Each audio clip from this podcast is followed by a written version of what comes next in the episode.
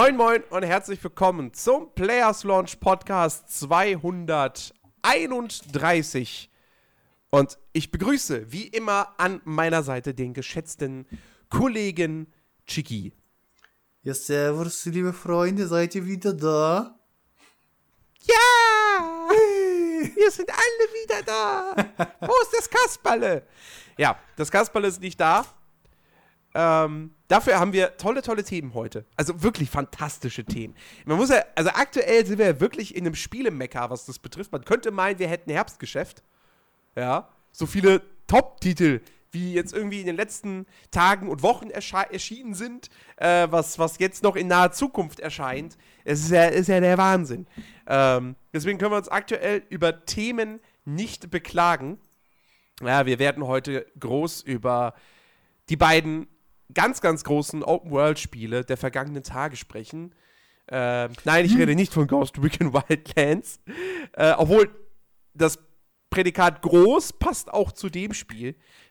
Darüber reden wir aber nächste Woche. Nein, heute soll es natürlich um The Legend of Zelda, Breath of the Wild und Horizon Zero Dawn äh, gehen. Und pack doch noch Switch mit rein, oder wolltest du die Switch jetzt nicht dazwischen packen noch? Ja, natürlich, über die Switch reden wir auch, aber das machen wir alles später, im späteren Verlauf der Sendung.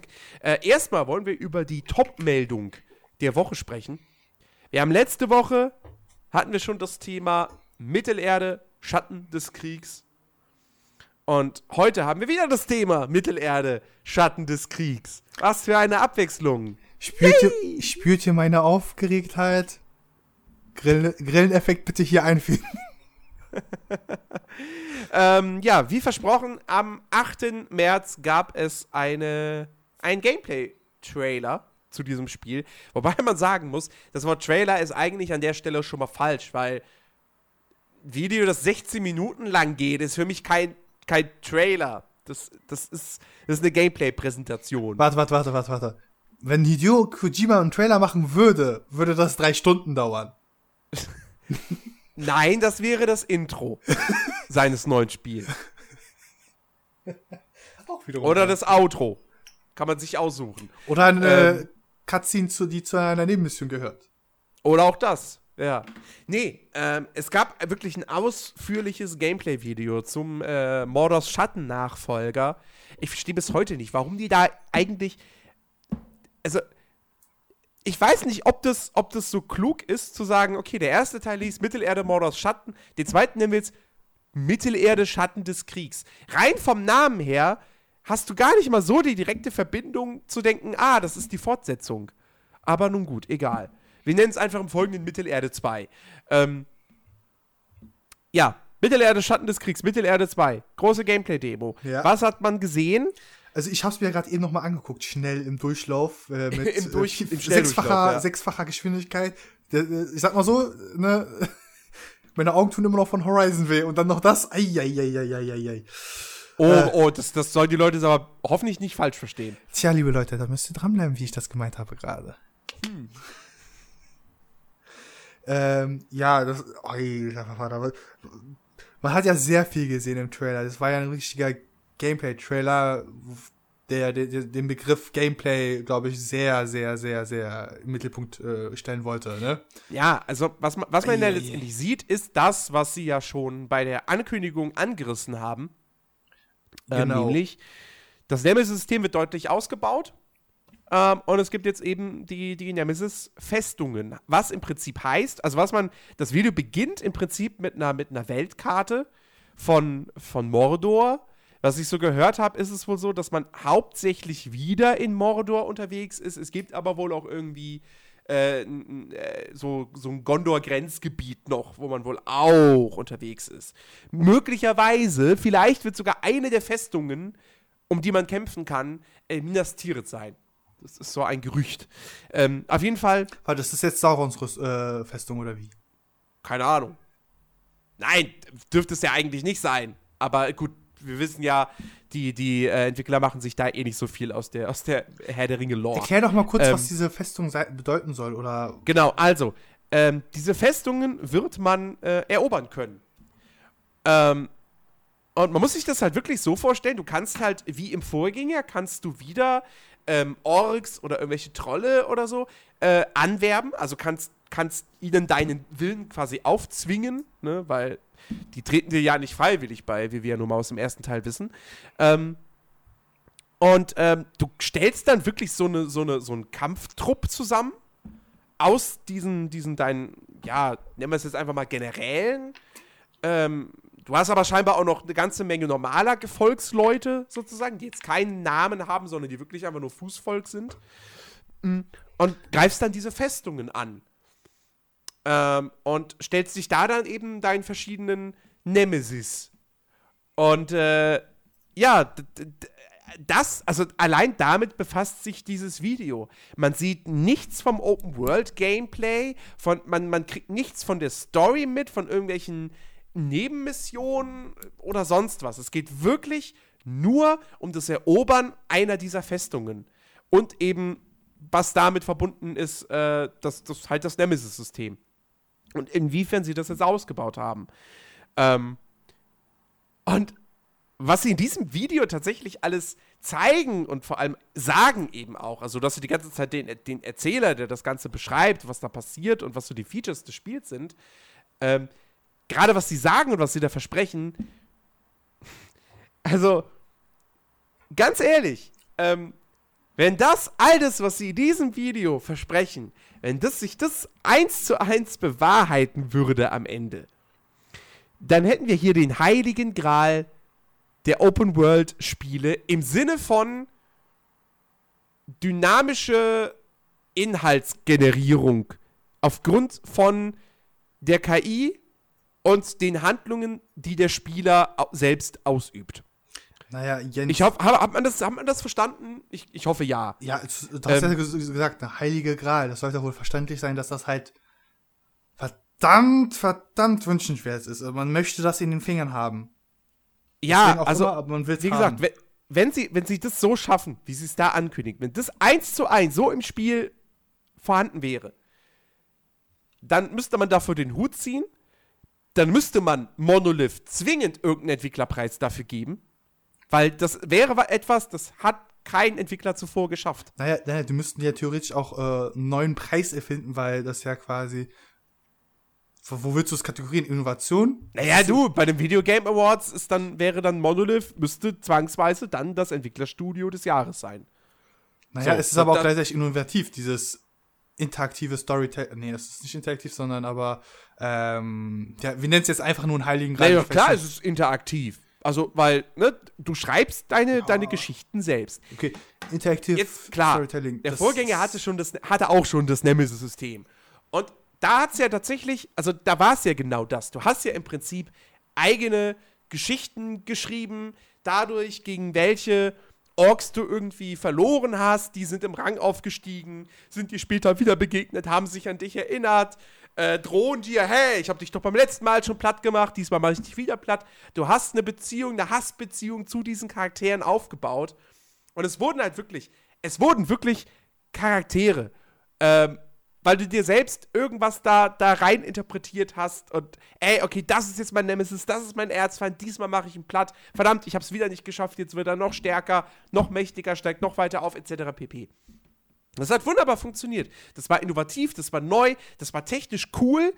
Ähm, mag sein, dass da viel getrickst war, aber du hast gar nicht so wirklich hinter dieser Fassade geblickt. Das war dir, das war dir auch egal, weil es hat wunderbar funktioniert.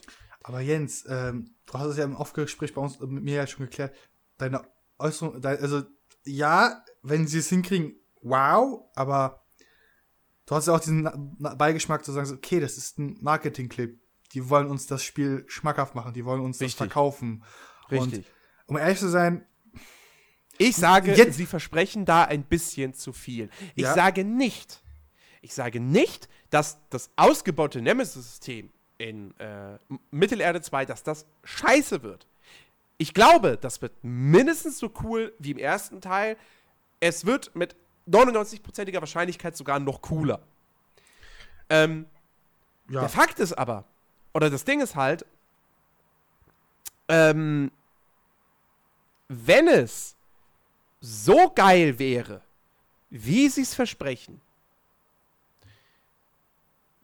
dann wäre das so phänomenal gut, dass das im Prinzip all, alle anderen Mängel, die sie vielleicht genauso machen wie im ersten Teil, also dass sie die gleichen Fehler wiederholen wie in Teil 1, das würde das wettmachen. Ich würde da, ich würde komplett drüber hinwegsehen, wenn du beispielsweise wie im ersten Teil nur so diese 0815 Copy and Paste Nebenmission hättest. Äh, Würde ich komplett doch mal, drüber hin. Beschreib doch mal die. Nebenmission, weil ich hab's ja nie gespielt. Ich habe ja mein Exemplar. Naja, halt, Komm, weiß ich nicht. Einfach irgendwelche äh, Nebenmissionen. Töte Orks mit Waffe XY. Ach so. Beispielsweise. So. Ja, Also so ein äh, ha So ganz, Hunting, ganz- Hunting Mission. Ja, erledige ja den so, Gegner ganz, so. ganz, so ganz, ganz simple Missionen, die überhaupt keinen Story-Zusammenhang haben. Gar nicht. Die, die, die sind nicht in irgendeine Geschichte verbaut. Ähm, die dienen nur dazu, dass du was zu tun hast in der offenen Welt und irgendwie Erfahrungspunkte bekommst. Und irgendeine Belohnung. Das war's. So. ähm, ja, Und selbst wenn, wenn der zweite Teil das jetzt hätte, und ich, ich befürchte leider, dass sie da nicht großartig Verbesserungen liefern, ähm, wenn er das hätte und dann aber das Nemesis-System in wirklich hundertprozentig in der Form, wie sie es in diesem Video versprechen, wäre mir das kackegal. Ich würde diese Nebenmissionen, ich würde die vielleicht nebenbei mal machen, wenn es sich gerade anbietet. Ansonsten würde ich die ignorieren und mich die ganze Zeit nur mit dem Nemesis-System beschäftigen. Weil das allein schon so viel coole Momente und so viele coole, einzigartige Inhalte dann kreieren würde, dass alles andere vollkommen wurscht ist. Dann hätte ich mein, mein, mein geiles Open-World-Erlebnis. Aber jetzt sind wir bei dem Punkt, kann mir nicht vorstellen, dass diese Versprechungen eins zu eins zutreffen. Sie übertreiben, finde ich, sehr stark in diesem, in diesem, in Anführungsstrichen, Trailer. Ähm, und da wird dann doch wieder für mich wichtiger, wie ist der Rest des Spiels. Ähm, trotzdem, wie gesagt, glaube ich, dass das Nemesis-Team, dass das alles, dass das alles sehr, sehr cool wird. Aber sie, was sie dir ja suggerieren in diesem Video ist, ähm, das sagen sie am Ende, hey, jeder, für jeden Spieler kann diese, kann der Angriff auf diese Festung komplett anders ablaufen. Jetzt siehst du aber dieses Video ja, ja, also und guckst dir das an und denkst, das sieht komplett von vorne bis hinten durchgeskriptet aus. ja, natürlich. Mit Zwischensequenzen und allem drum und dran. Ja, natürlich, es mu muss ja funktionieren. Du kannst es ja nicht, du kannst ja nicht irgendwie zeigen, oh Scheiße, jetzt bin ich gestorben. Fuck. Ja. Das, das wäre also, könnte man machen, aber die wollen ja, ja quasi nur zeigen, guck mal jetzt, der Typ, der war schon im ersten Teil overpowered oder war sowas von der Boss und jetzt im zweiten Teil schrauben wir ihn noch höher ran. Das ist ja normal. Hm. Ich weiß nicht, ob du gerne einen Trailer sehen willst oder so ein Gameplay-Material. Ja, der stirbt fertig. Nein, nein, das, das, das, ist doch, das ist doch wurscht, das ist doch kackegal. Das, das meine ich doch gar nicht. Nee, du willst gar ja, darauf das kommst. Ding ist, sobald du stirbst, musst du ja quasi wieder einen Teil des Spiels. Ja, aber das, das, ist doch, ich, weiß, ich weiß gar nicht, wie du darauf kommst. Der, der, Punkt, der Punkt ist doch, dass dieses Video komplett geskriptet aussieht. ja, Dieser, dieser Bosskampf am Ende gegen diesen. Es ist ein Troll. ja, ja. Es ist kein Ork, es ist ein Troll. Der sieht komplett geskriptet. Du kommst da rein, er führt einen Monolog, es ist eine Zwischensequenz, er ist toll animiert, bla bla bla bla bla. Das ist nicht zufällig entstanden. Das ist natürlich so geskriptet. Und wenn du diesen, also dieser Kampf wird halt gleich sein. Der wird immer gleich sein. Was die Entwickler sagen ist, in diesem, im Laufe dieses Kampfes wird der, der Charakter, also du als Spieler, wirst von einem deiner Generäle gerettet. In dem Fall ist es ein Ork, der auf einem Warg sitzt. Die Entwickler sagen, das ist einer der Punkte im, im Spiel, ähm, wo quasi dann eben das Spiel zufällig eines von mehreren möglichen Ereignissen rausgreift, was passieren kann. Abhängig von deinen Taten vorher im Spiel, welche Generäle du mitgenommen hast, etc. Ähm, und das kann ich mir auch wunderbar gut vorstellen. Das klingt absolut einleuchtend, wie das technisch funktioniert. Heißt aber gleichzeitig, es gibt gewisse, gewisse Punkte, an denen sich deine Eroberung dieser Festung von meiner unterscheiden kann. Aber alles andere läuft doch dann trotzdem exakt gleich ab. Und Mm, das was- ist für mich jetzt keine große. jetzt? Das quasi, äh, du hast gewisse, ich sag mal, Goals, bei dieser äh, Be Befestungsübernahme, die ja quasi äh, verschieden sein können, weil du verschiedene Leute mit dabei hast oder verschiedene Leute getötet hast und so ein Kram. Und Äh, pass auf, pass auf. Ich glaube, und dazwischen halt das Ding ist halt, also so verstehe ich dich gerade, ist quasi zwischen diesen Punkten alles gleich. Also du, also wenn du dich von Punkt zu Punkt arbeitest, das ist immer das, das hat quasi jeder Spieler gleich. Oder wie meinst du das jetzt? Ja, mehr oder weniger, im Grunde genommen, genau. Ähm, und es muss ja letztendlich auch so sein, weil die Technik ist ja nicht so weit, dass das Spiel einfach alles komplett vom Zufall. Also, das wird wahrscheinlich eh niemals gehen, weil sobald du irgendwelche Dialoge hast, die geführt werden, die müssen geschrieben und eingesprochen werden. Also, ich weiß nicht, da müsste die Technik irgendwann so weit sein zu sagen, okay, wir können, wir haben eine, wir können 10.000 unterschiedliche Computerstimmen generieren, die aber alle natürlich klingen und wir können nicht nur die Stimmen generieren, sondern auch die Texte, die sie aufsagen. Ja, das ist jetzt wirklich. So weit sind wir noch nicht. Das ist Science Fiction. Und insofern, es müssen ja gewisse Dinge vorgeschrieben sein. Ähm, nur, sie suggerieren natürlich in diesem Video, ey, sie sagen am Ende, das, was du gerade gesehen hast, kann bei jedem Spieler komplett anders aussehen. Und das ist Bullshit. Ja. Ähm, das, deswegen, also ich, ich bin halt, ich bin wirklich gespannt, ähm, wie viel Dynamik, wie viel Varianz diese Festungseroberungen letztendlich bieten werden. Und vor allem, ich bin sehr, sehr gespannt drauf, weil, wie gesagt, das ist ja nicht, das wird nicht der Hauptaspekt des Spiels sein. Das wird, im Prinzip wird das wahrscheinlich komplett optional sein. Neben der Story, ich, also kann sein, dass natürlich am Anfang irgendwie so eine Festungseroberung in die Story eingebettet sein wird, aber letztendlich, also meine Frage ist, werden diese Festungseroberungen, wird es so sein, dass du, du hast so und so viele Festungen im Spiel und du eroberst die wie in einem Far Cry nacheinander und dann hast du sie alle erobert und gut ist? Oder ist es eine dynamische Sandbox, wo deine Festungen auch wiederum angegriffen werden können und du sie vielleicht sogar wieder verlierst? Gibt es einen richtigen Machtkampf genau, das, in Mordor? Äh, das ist für mich der simuliert? Eingefallen. Und da wäre ich nämlich super gespannt drauf. Wenn das der Fall ist, finde ich das super cool.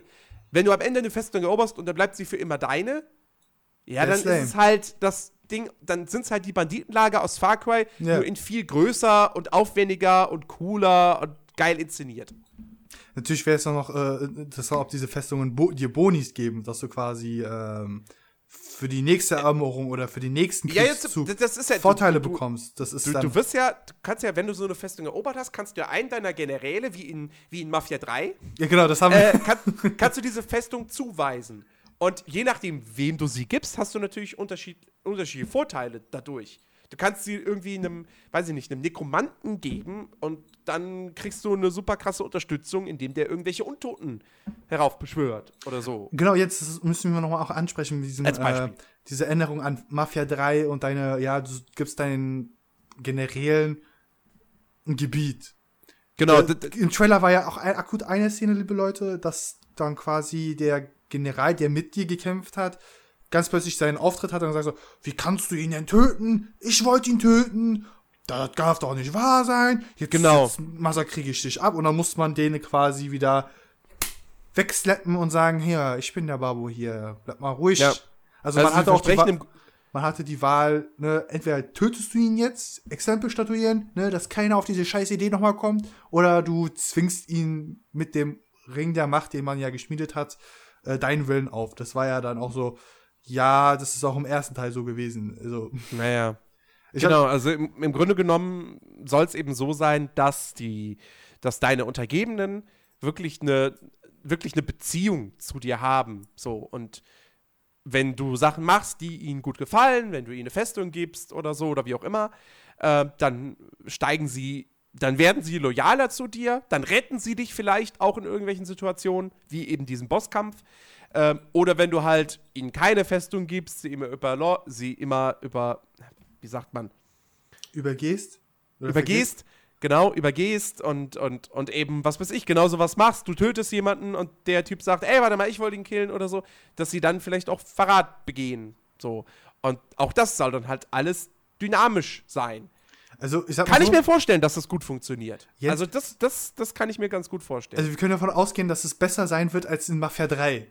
Also, ja, natürlich. das ist Wie ja. gesagt, sie, das Nemesis-Team im ersten Teil hat wunderbar funktioniert. Es war halt nur wesentlich simpler. Es war halt, du hattest keine, keine, du hattest nicht mehrere, also weiß ich zumindest nicht. Ich meine, ich habe jetzt, ich habe jetzt den ersten Teil auch nicht so ausführlich gespielt, weil er mich dann doch relativ schnell angeödet hat.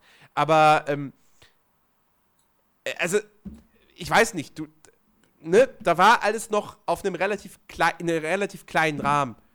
Da war so ein Typ, du hast den quasi äh, äh, ähm, ähm, hier ihm deinen Willen aufgezwungen und dann hat er für dich gekämpft und äh, oder ach, ich, ich weiß es auch gar nicht mehr so genau. Ähm, ja, du aber- konntest entweder betören, also bekehren oder töten. ja, ja. Das war's. Ich glaube aber, da glaube ich, als man diesen einen äh, Sturmbringer, weil das war ja der erste Gegner quasi. Ich glaube, Äh, ich werde auch den ersten Teil noch mal zocken, weil es gibt ja jetzt auch eben die Gerüchte, dass man seinen Spielstand übernehmen kann. Genau. Äh, aber ich glaube, bei dieser Exku gucken. Exekutionsszene konntest du ja verschiedene, also es gab mehrere, aber die, ich meine die erste, wo er quasi runtergekickt wurde, da gab es ja eigentlich äh, bei der Anzeige drei Möglichkeiten. Äh, du slammst ihn, das wurde dann halt gemacht, dann hämmerst du mit deiner Geisterwesen halt mit, mit dem Hammer auf die Fresse. Mhm. So. Dann war das einmal Exek Execute und dann konntest du da eigentlich schon eigentlich dieses Bekehren machen, wenn ich mich nicht irre. Aber also ich verstehe nicht den Unterschied, wenn der quasi der Geist den tötet oder du ihn tötest. Also war das im ersten Teil auch so, dass du irgendwie drei Optionen hattest, aber es sind ja eigentlich Ja, das, wei das weiß ich jetzt, wie gesagt, nicht mehr. Ist schon wieder zu lang her. Also Ähm, ich, ich, ich, diese Aussage, die ich gerade getroffen habe, ist vage. Ich habe selbst nicht gespielt, weil ich halt kein Interesse daran hatte. Ich hatte ja auch mein Exemplar, was ich bekommen habe, äh, Dennis gegeben äh, an, von Mordors Schatten, weil ich halt kein Interesse hatte. Äh, aber wäre jetzt gut zu wissen. Und äh, Jens übrigens, in der letzten Ausgabe hat Jaina noch was runtergepostet. Nämlich zu dem Teil, genau zu dem Teil von Mordors äh, Schatten des Krieges. was denn? Ähm, hm. sie hofft, dass sie, oder, ich weiß, also, Er. Er, ja, Entschuldigung. er, er ich weiß, dass- es ist verwirrend. Ja. ja, das ist, oh Gott, Internetnamen. ey, ey, ey. Äh, erstens hofft er ja sehr innig, dass es nicht so verbuggt ist wie in Fallout 4. Kann man verstehen. Glaube ich. Der erste Teil war auch nicht verbuggt. Also klar, beim zweiten Teil ist das Risiko größer, weil eben das Nemesis-System komplexer wird, aber äh, ich Ja, gehe auch da mit den jetzt Festungen. nicht von aus. Also wahrscheinlich wird es ja nochmal mit den Festungen noch einen gewissen Einfluss auf, der, auf deinen Charakter und auf die Gebiete Ja, haben. wer, wer, also ich, ich, ich gehe nicht davon aus, dass, da, dass uns da ein verbuggtes Spiel erwartet. Naja, ansonsten Da, bin- da habe ich guter Dinge. ähm, meinte er noch, ähm, vielleicht kannst du ja auch mal in Düsterwald spielen. Ich weiß nicht, was das so für eine Region ist. Ja, nee, ist ist, wohl nicht so. Also es konzentriert sich wohl doch auf Mordor und wie gesagt so Gondor, Randgebiete. Okay. Ansonsten das letzte war noch, äh, äh, genau, da hat er also, glaube ich, zum äh, ersten Teil noch was zurückgeschrieben, äh, geschrieben, dass äh, die Gegner sich ja auch an dich erinnert haben, äh, wenn du davongelaufen sind oder wenn sie im, vom Ja, ja. Kampf weg davongelaufen sind. Das Ja. ist ja auch möglich, dass, dass man die Gegner verschrecken kann. Mhm. Das ist ja, kann, muss, Also ich sag mal so, ähm, ich, bin, ich bin wirklich extrem gespannt auf das Spiel. Ich freue mich auch durchaus darauf, weil das sieht alles cool aus, was man in diesem Video sieht. Man sollte nur, wie gesagt, das, was da versprochen wird, nicht zu sehr ernst nehmen. Also wie gesagt, denkt dran, wenn ihr euch das noch angucken solltet oder schon angeguckt habt, denkt dran, es ist ein Werbevideo. Ähm, da wird ein bisschen zu hoch gegriffen. Äh, also in der, in der, in der, äh, im, im Off-Text wird zu hoch gegriffen.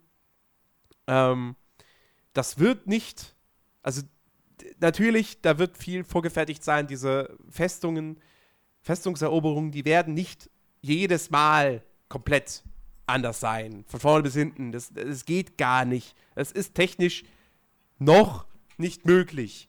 Vielleicht wird es das in 50 Jahren mal sein oder wann auch immer, aber äh, aktuell ist es nicht möglich. Ähm, ansonsten, wenn sie es hinkriegen. aber trotzdem Applaus. kann das, wie gesagt, sehr, sehr, sehr, sehr cool werden. Ähm, wie cool wird's, wird man letztendlich sehen.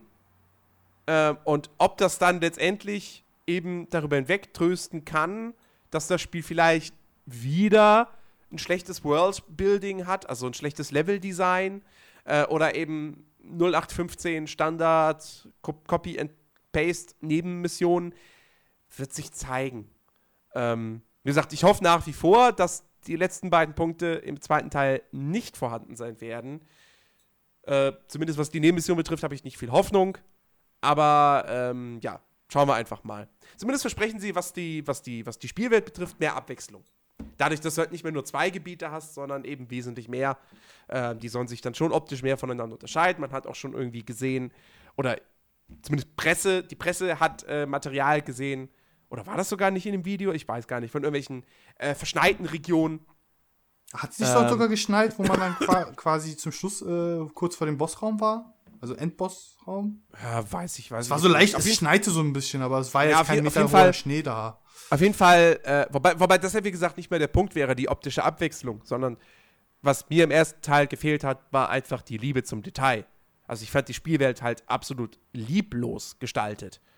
Ähm, die hätten da auch noch ein, noch ein drittes Gebiet machen können mit einem Wald. Wenn der Wald dann so aussieht wie ein Wald in Oblivion, ja, dann ist kack egal, dann sieht der Wald halt scheiße aus, weil er nicht nach einem echten wie gewachsenen, also wie wirklich natürlich gewachsenen Wald dann aussieht. So, wenn man versteht, was ich meine. Also, ne, die optische Abwechslung war nicht das Problem, weil, ey, ja klar, Mordor ist halt so.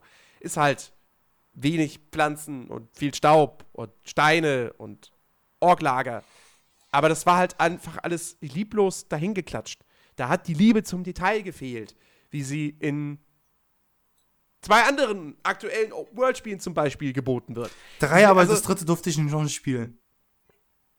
Das dritte? Welches dritte? Hä? Ich weiß nicht, was du meinst. Oh, komm. Ey, was ich von der Spielwelt in mir gesehen habe, ist einfach mal, äh, bitte, das ist für mich der, alles andere sieht interessant aus, aber das ist für mich der Dealbreaker. Diese, diese leeren Umgebungen, diese detailarmen, leeren Umgebungen, wo wirklich einfach nur nichts ist. Da ist einfach nur eine graue Fläche.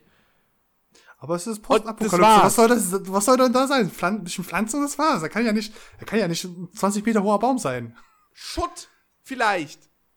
Es ist, ne, es ist ja irgendwie scheinbar auch eine ne, ne Endzeitwelt. Da liegt zum Beispiel irgendwelcher Schutt oder sonst was. Also, ich. Nee, sorry. Das, das ist.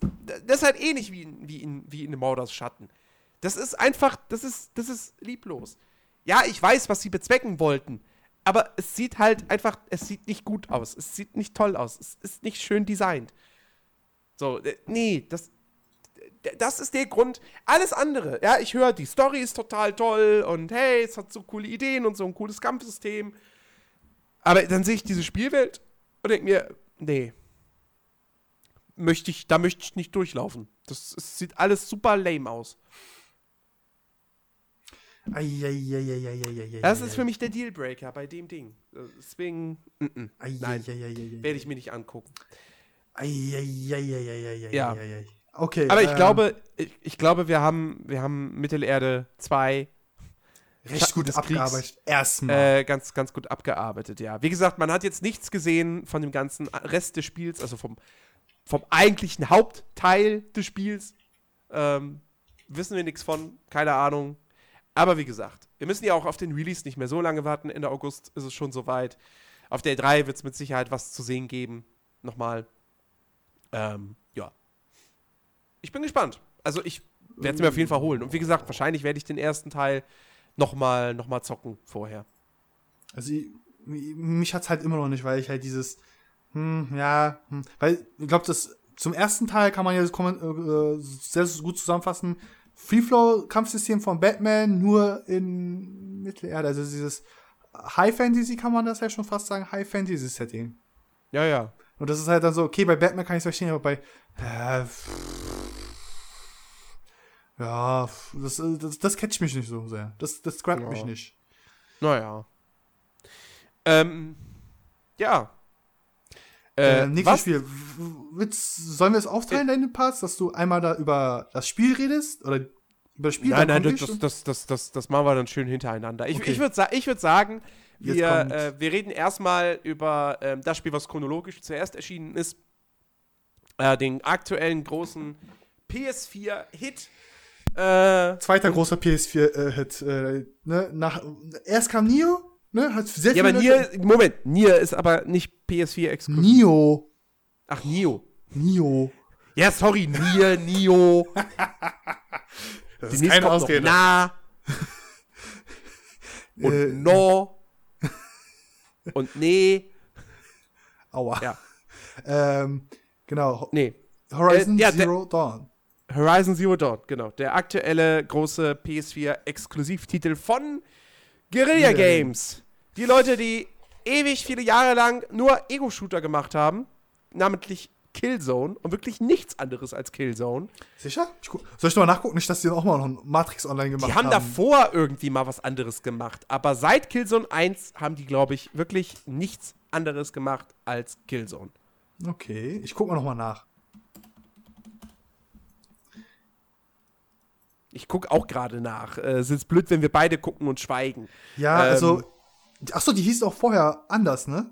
Die hießen Ja, auch die hießen vorher anders. Lost Boys Games. Warte mal, ich nehme mal den englischen Artikel. Die, die, die, der hört sich immer schön an. Die haben noch einen so einen Vietnam-Shooter vor Killzone gemacht, unter dem Namen Guerilla Games. Aber das war's. Seit Killzone, Shock, nur ja. Killzone, Killzone Liberation, Killzone 2, Ja, Killzone ach 3, du Killzone Mercenary, Güte. Killzone Shadowfall. Und jetzt eben zaubern sie ein Open World Action Adventure aus dem Hut. Horizon Zero, Zero. Dawn. Ich Ja. weiß, es wird oft als Action-Rollenspiel bezeichnet, aber äh, sorry, es ist kein Rollenspiel.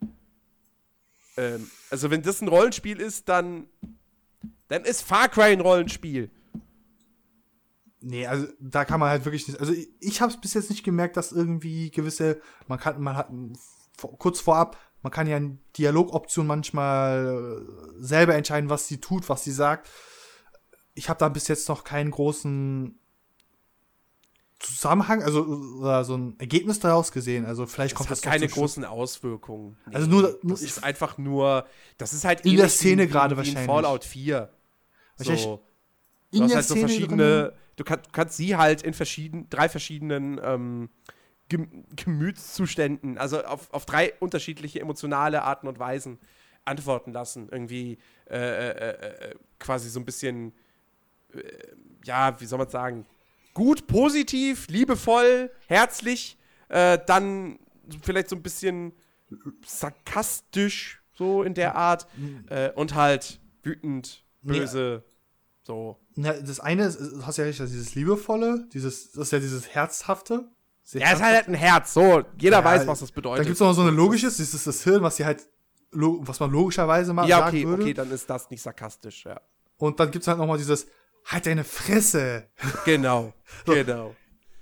weg, weg mit dir, Ja. man sieht meine Hand. Aber, aber nicht, wir, wir, wir gehen schon zu sehr ins Detail. Ähm, Ja, ich hab's nur vorab genommen. was, aber- was, also worum, worum geht's in Horizon Zero Dawn? Fangen wir doch mal damit an. Also, erster Punkt ist erstmal, ne, das, das Tutorial ist wunderbar in dieses Spiel eingebaut. Es ist kein Tutorial, wo man sagt, oh, ich will das jetzt überspringen. Oh, weg, weg, weg. Nein, es ist einfach, es gehört zum Spiel.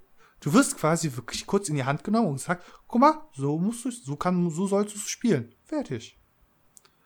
Und im Nachhinein gibt es auch diese Tutorial-Quests, die auch sinnvoll sind, Jens. Ich weiß nicht, ob Für du die, für die einzelnen Waffen. Genau. Ähm, Ja, ja. Ich habe ja mittlerweile schon äh, Tutorial-Missionen freigeschaltet, die eigentlich gar nicht für mein Level gedacht sind, aber weil ich die Waffe schon habe, sind die halt auch aufgeploppt. Und Ja. die sind halt wirklich sinnvoll. Wenn du die einfach machst, merkst du, okay, die erklären mir gerade, wie ich am besten mit diesem Vieh klarkomme. Also ich sag mal so, man kann gewisse Viecher mit gewissen Werkzeugen one-shotten. Und dabei noch, ja, ja. äh, Aber so, schon wieder, geht, worum, worum geht's in Horizon Zero Dawn? Ja, äh, Entschuldigung. Ähm, ist der, also, ausgehend bis was ich jetzt habe, ge gesehen habe jetzt nach 24 Stunden Spielen, äh, insgesamt, Oh, Äh, schon ordentlich. ja, spielt Horizon Zero Dawn in einer postapokalyptischen Welt, die jetzt nicht Ja. dieses Mad Max-mäßige ist, sondern dieses Last, The Last of Us-mäßige, nur ohne Zombies, sondern ne, die, die, die, die Umwelt und die Natur hat sich wieder äh, alles eingeleibt und ähm, durch Es ist, ja, es ist, es ist im Prinzip Last of Us mal 10. La Last, of also- Us, Last of Us goes into space. Das würde ich so nehmen. Also wenn es halt noch ein bisschen Sci-Fi drin hätte, weil diese Roboter und diese Gebäuden, die du hin und wieder findest, oder Bruchstücke von Gebäuden, die ändern nicht an so eine jetzige Zivilisation, sondern an eine sehr zukunftsorientierte, also Ja, eine ja, klar. In der Zukunft liegende Orient äh, Gesellschaft. Ja, Und- also, also es ist auf jeden Fall, man, man, man weiß ja nicht viel am Anfang. Also du weißt Genau. halt, okay, irgendwas hat dazu geführt, dass die, dass die Menschen sich quasi mehr oder weniger selbst ausgerottet haben zum Großteil. Ähm, und die Erde halt jetzt eben von den, von diesen Robo, man sagt ja immer gerne Robo-Dinos, aber eigentlich sind sie ja gar nicht mal so Dino-mäßig. Es ist ja eher dann so, die einen erinnern so ein bisschen an Hirsche, die anderen erinnern an diese, diese langen Hälse, die ja Genau. sozusagen als die Ubisoft-Türme dienen, Die Giraffen. erinnern halt an riesige Giraffen. Ähm, wir haben und so auch weiter so und so fort. Rhinos. Also ich kann, ich kann jetzt mal aufzählen, du hast ja noch, du hast natürlich Raubtiere. Also ich nenne die immer jetzt mittlerweile Robot, äh, Robotertiere, weil halt, die sind halt einfach angelehnt an Roboter. Also bis auf die Wächter, die könnte ich halt keinem Tier wirklich zuordnen. Kann man halt jedem Roboter irgendwie ein Tier zuordnen. Ich hatte zum Beispiel vor kurzem ein fucking, ich, ich sag, das war ein fucking Huhn. Das war einfach ein fucking Robohuhn. Und es hat mir viel leid getan, dass ich es töten musste, aber do not get cocky on me.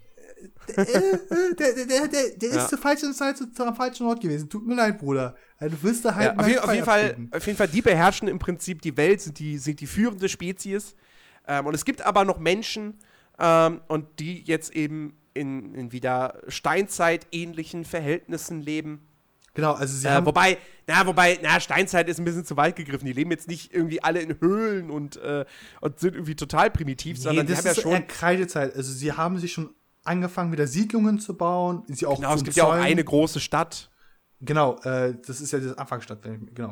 Äh, dann gibt's halt wieder, also vorab, die Welt ist halt so aufgeteilt, ähm, dass man halt die Orte ähm, benennt nach Teufelsdurst, Teufelsbecken, Mut, Heiliges Land ist zum Beispiel das Startgebiet, wenn ich mich nicht falsch irre. Ja. Ähm, da gibt's auch den Heiligen Berg und es wird halt häufig so dieses, ähm, wie soll man dazu sagen, es ist ein mystische, dieses, ja, Mutter Natur, also sie sagen es nicht direkt Mutter Natur, sondern die Mutter, Urmutter sei gegrüßt oder möge die Urmutter mit dir sein und so ein Kram. Äh, das erinnert doch so, so an eine stark, eine, an eine Zivilisation, an eine Gesellschaft, die sehr stark von dieser Technologie komplett weggegangen sind, obwohl sie halt zum Beispiel als Dekoration oder als, äh, für ihre Waffen gewissermaßen Technologie benutzen, die sie aber nicht Ja, das- verstehen, aber Ja, das ist halt der, der, der, der Stamm, ähm, wo, Nora? wo äh, genau, genau. die, ähm, die sind ja, also die lehnen ja sowieso alles, was irgendwie von den, wie, nen, wie nennen sie, wie nennen sie die, die, die, die, die, äh, die ursprünglich die Menschheit? Maschinenwelt, Maschinenwelt. nee, nee, nee, nee, nee. Die, die, ne, sagen sie die Alten? Nee, Also, solange, wie? wenn, wenn ich jetzt die Alten denke, das ist dann eher die Damen gewesen. Nein, ich meine ich mein, ich mein die Menschen. Du meinst die die- alte Zivilisation. Die haben doch irgendeinen Begriff dafür. Sicher, weil ich kenne das halt nur so, dass sie denken, okay, das ist äh, aus der Maschinenwelt. Die Waffe Nein, so. nein. Die haben einen Begriff für, für uns quasi.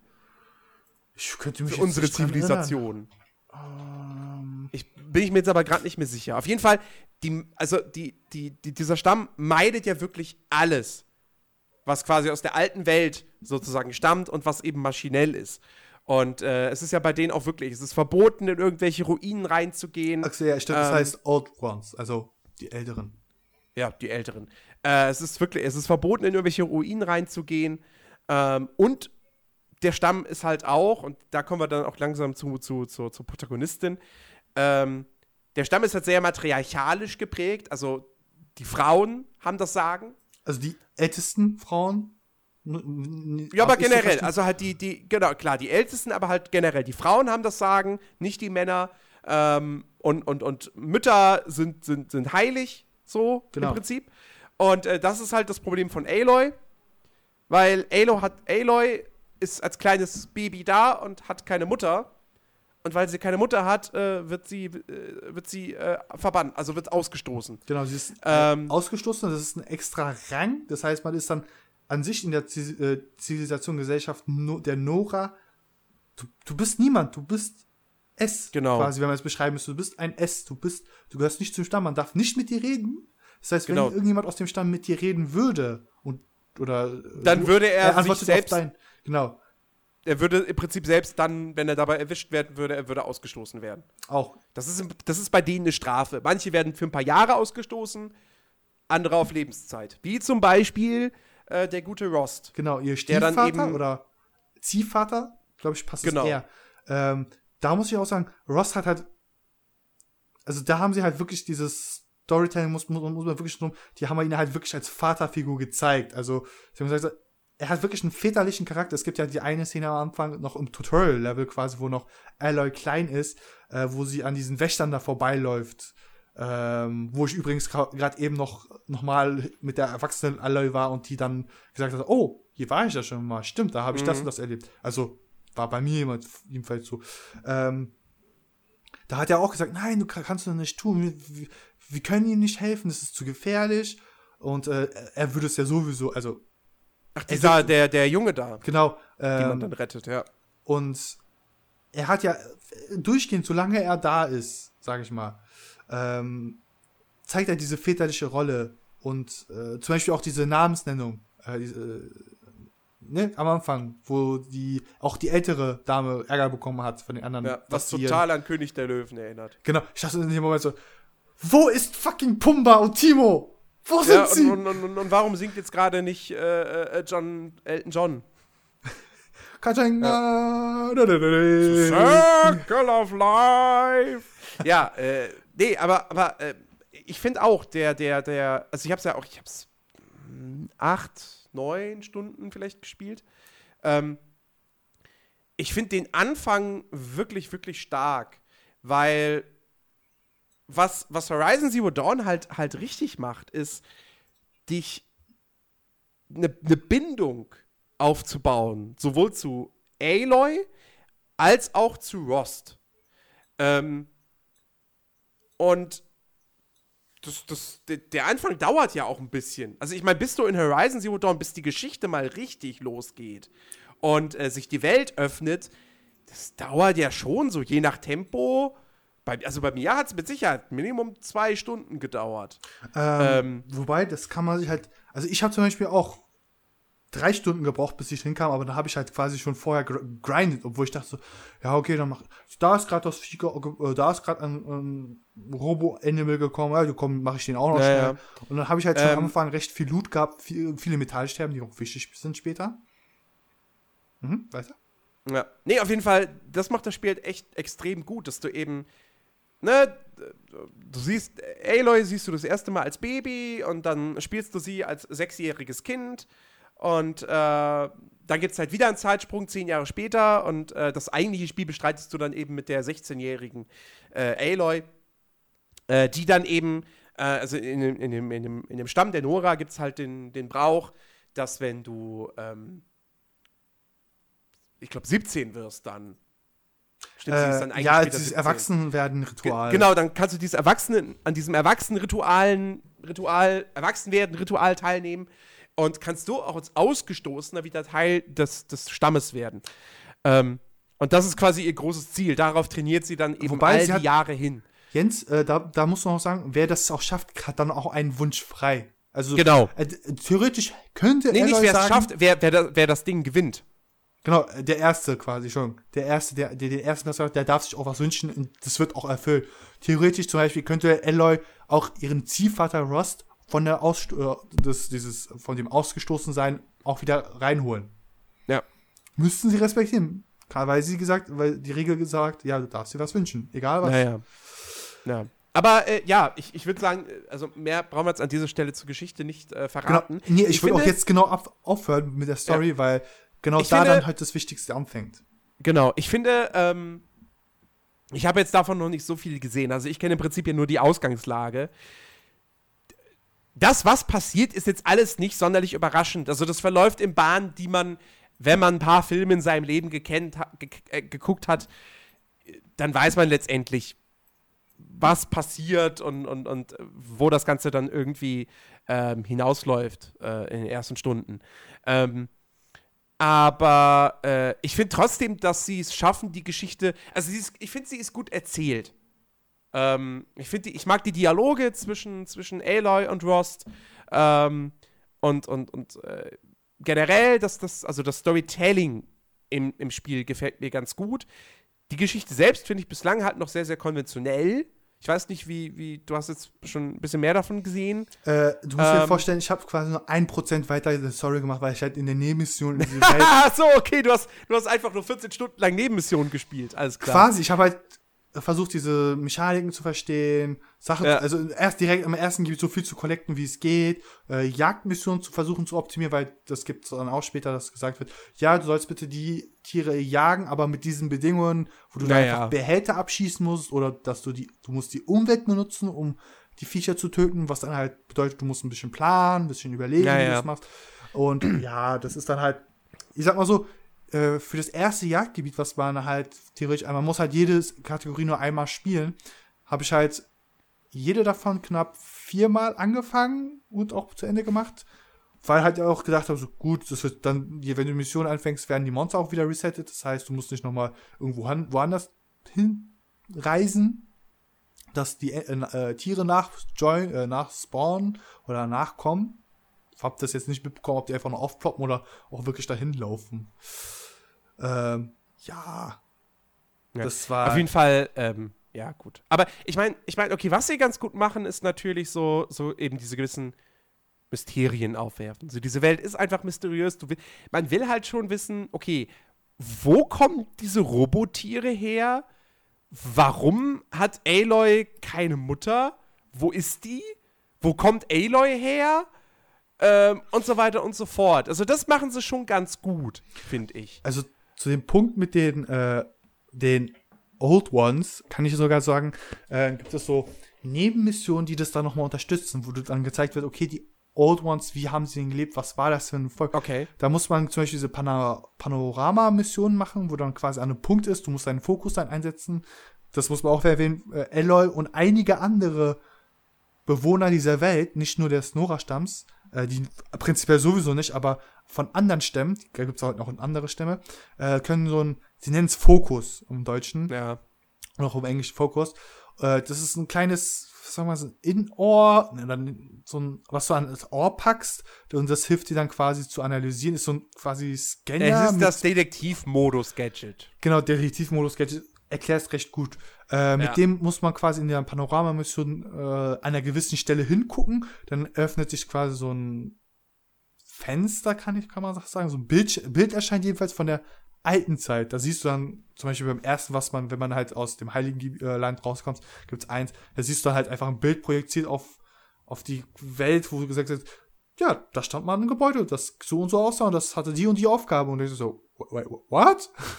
Und dann okay. machst du halt das den Fokus wieder aus und dann siehst du halt wirklich noch die alten Ruinen, also wirklich noch das, das Fundament vom Gebäude, nicht mehr, mhm. keine, kaum noch Wände, aber du sie, siehst quasi die Grundrisse äh, und kann, man kann halt auch Akten, Sprachnotizen etc. etc. finden, ja. wo man halt sehr viel von der Welt nochmal mitbekommt oder ich sag mal so, das, der erste Ort der Maschinenwelt, der eigentlich verboten ist im Heiligen Land, die, diese Ruine, kann ja, man ja, ja. nochmal nachträglich besuchen und da kann man halt nochmal äh, sehen, okay, da kann man sich halt nochmal in Ruhe nochmal alles durchanschauen, wenn man halt doch sagt, okay, ich rush durch und ja. interessiert das nicht. Äh, das sind die Leute ja auch in so einem Carbonit-mäßig ähnlichen Zustand. Also Carbonit nicht direkt, aber es ändert so ein bisschen an Carbonit aus Star Wars. Das ist dann halt auch, das hast du häufiger mal an Orten wie diesen oder auch mhm. diese äh, die Missionsart heißt halt wörtlich Brutstätte. Ja.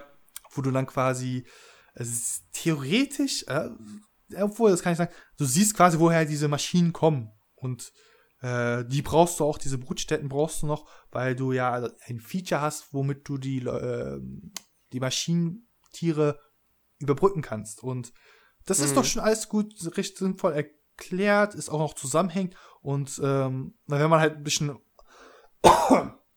die Augen aufhält, findet man auch doch häufiger so kleine Notizen oder auch Sprachenmemos, die halt wirklich viel zur Story beitragen, wo man sagt, okay, der Typ ist genau hier, weil, okay, genau, ja, das sagt ja gerade, warum er da hier ist und hier verendet ist und so weiter. Weil dann auch möglicher, also ich sag mal so in der ersten Ruine, wo man als Kind reinfällt, Jens, ich weiß nicht, ob du alle hm, Sprachnotizen angehört hast. Ja. Äh, da haben sie ja gesagt, ja, wir sind hier gefangen. Das heißt, irgendwas hat sie gehindert, rauszugehen. Und naja. die Frage ist, ist es einfach nur, dass der Planet unbewohnbar gewesen war? Oder hat etwas Jagd auf sie betrieben? Und war, wenn ja, wenn, was war das für ein Wesen? War es eine Maschine möglicherweise? Oder war das ein Mensch an sich? Das heißt, äh, doch gewissermaßen wie Mad Max, dass die Leute dann verrückt werden gewisserweise und dann sagen, ja, wir müssen töten, wir müssen mehr töten. Ja, gut. Wollen wir jetzt nicht näher, näher ja, eingehen. Ja, ähm, du hast es jetzt schon, schon so ein bisschen angerissen. Äh, Horizon Zero Dawn ist ein Open-World-Spiel. Und ich hatte ja Bedenken, was das Spiel betrifft. Äh, das habe ich, glaube ich, auch schon das ein oder andere Mal hier im Podcast äh, geäußert gehabt. So, ich habe immer gesagt, ey, okay, das Setting finde ich super cool, finde ich super interessant, ist mal was komplett Neues. Ähm, so, so Steinzeit trifft Science Fiction mit riesigen Roboter, Tieren, Dinos, wie auch immer. Äh, finde ich super cool. Ähm, aber was, was die Open World betrifft deren Umsetzung, da hatte ich so anfangs schon Zweifel, okay, weil es gibt ja heutzutage, es gibt so viele Open-World-Spiele und, und so viele davon sind dann halt dieses komplett formelhafte und lieblose und naja, halt sowas wie, wie Mordors Schatten, wie Mad Max, wie Watch Dogs 1, wie äh, Far Cry Primal, was ganz, ganz schlimm war in der Hinsicht. Ähm, ja, man könnte jetzt noch viele, viele andere Titel aufzählen. Ähm, und dann war es ja letztes Jahr auf der E3 oder nee, bei der PlayStation 4 Pro Präsentation, äh, wo dann klar war, ah, gucke mal, diese Langhälse, die sind wie die Türme in Assassin's Creed. Ouch. Hm. Ja, ja. geil, Ubisoft-Formel in Horizon Zero Dawn. So, jetzt ist das Spiel da. Wir haben es beide gespielt, du vor allem. Ähm, und ich glaube, also man muss sagen, ja, das Spiel hat die Ubisoft-Formel. Das, das kann es nicht also das kann man nicht abstreiten. Es gibt die Türme, es gibt Missionstypen, die kopiert werden innerhalb des Spiels. Aber das habe ich bislang nur in Ansätzen gesehen, aber diese Ansätze haben mir schon sehr, sehr gut gefallen. Wenn du sagst, du hast dich vor allem jetzt eben mit den Nebenmissionen beschäftigt, hast du es dann ausführlicher gemerkt. Ähm, all dieses Formelhafte, was auch Horizon Zero Dawn hat, verpackt es so viel besser als all die ganzen anderen Ubisoft-Formelspiele, finde ich. Beispiel die Langenhälse. Die funktionieren vom Prinzip her genauso wie die Türme in Assassin's Creed. Du kletterst drauf und deckst damit die Karte auf. Aber der Clou ist halt, ähm, A, diese Langhälse laufen halt immer auf festen Bahnen in einem Gebiet. Und man muss immer erstmal eine bestimmte Stelle in der Spielwelt finden, eine erhöhte Stelle, wo man dann, von der aus man an, an deren Hals springen kann. Und an dem kann man sich dann äh, hochkraxeln, um eben auf den Kopf zu kommen, der ja so eine, so eine, mhm. ja, wie so eine Scheibe ist. Ähm, und da steckt man dann seinen sein, sein Stab rein äh, und synchronisiert dann sich quasi, also synchronisiert seinen Fokus mit den Daten, die da drin sind und dann wird die Karte aufgedeckt. Das ist das eine. Das heißt, es ist halt, finde ich, eine größere spielerische Herausforderung dabei, ähm, als jetzt bei einem Assassin's Creed. Wo du halt, also, jetzt mal, ey, es gibt, ab und zu gibt es mal irgendwelche Gebäude, wo du bei Assassin's Creed schon dir den Weg dann irgendwie suchen musst, den du raufkletterst aber es ist jetzt nie wirklich anspruchsvoll. Ich, auch, ich würde jetzt auch nicht behaupten, dass, dass die Langhälse in, in Horizon Zero Dawn eine riesige Herausforderung darstellen, aber es ist schon ein bisschen mehr dabei. Und der größte Vorteil ist allerdings, ähm, dass es komplett optional ist. Ja, genau, du, du musst es nicht die machen. Karte nicht über die Langhälse aufdecken. Du kannst doch einfach so durch die Spielwelt laufen und jeder unerkundete Fleck, wo du noch nicht warst, wird auf der Karte aufgedeckt. Da lichtet sich der, der Nebel des Krieges, wie man im Strategiespiel sagen würde. Also, insofern, das, das ist halt schon mal ein großes Ding, ein großer, großes Plus.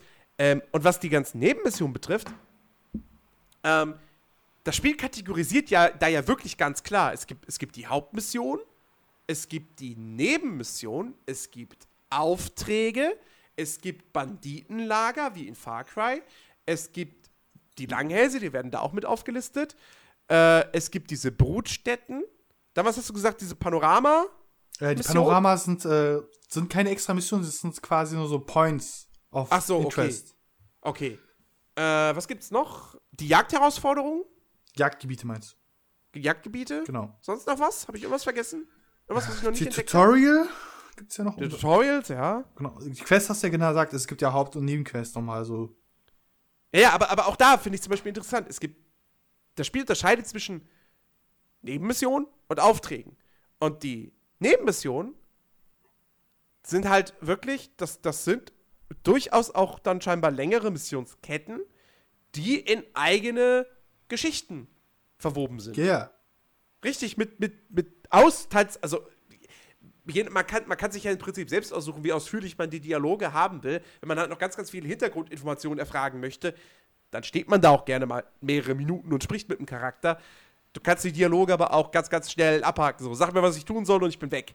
Ähm, das ist ganz schön. Also, meine Aufgabe und jetzt sag mir, wen ich töten muss. Und ich gehe. Genau. So, aber wenn du halt mehr noch eintauchen möchtest, dann kannst du das machen. Ähm, und das finde ich auf jeden Fall sehr, sehr cool. Ich meine, was ich da jetzt spielerisch gesehen habe, sind die Nebenmissionen. Also, das ist halt alles so ein bisschen wie bei The Witcher 3, wo die Nebenquests ja spielerisch jetzt eigentlich auch immer das gleiche Schema sind.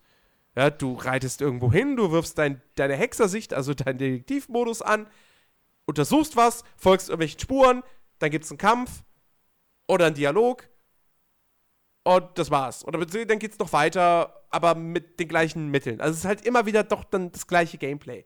Aber immer in lustige, emotionale, spannende Geschichten eingebaut. Ähm, teilweise wirklich auf, auf, auf echt gutem Niveau.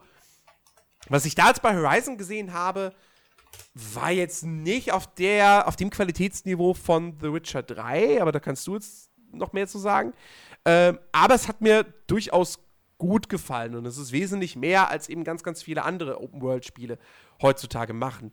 Äh, und diese Aufträge, das sind dann halt wirklich Standard Sammel- und Töte-Quests, aber auch die sind wenigstens in Dialoge eingebettet.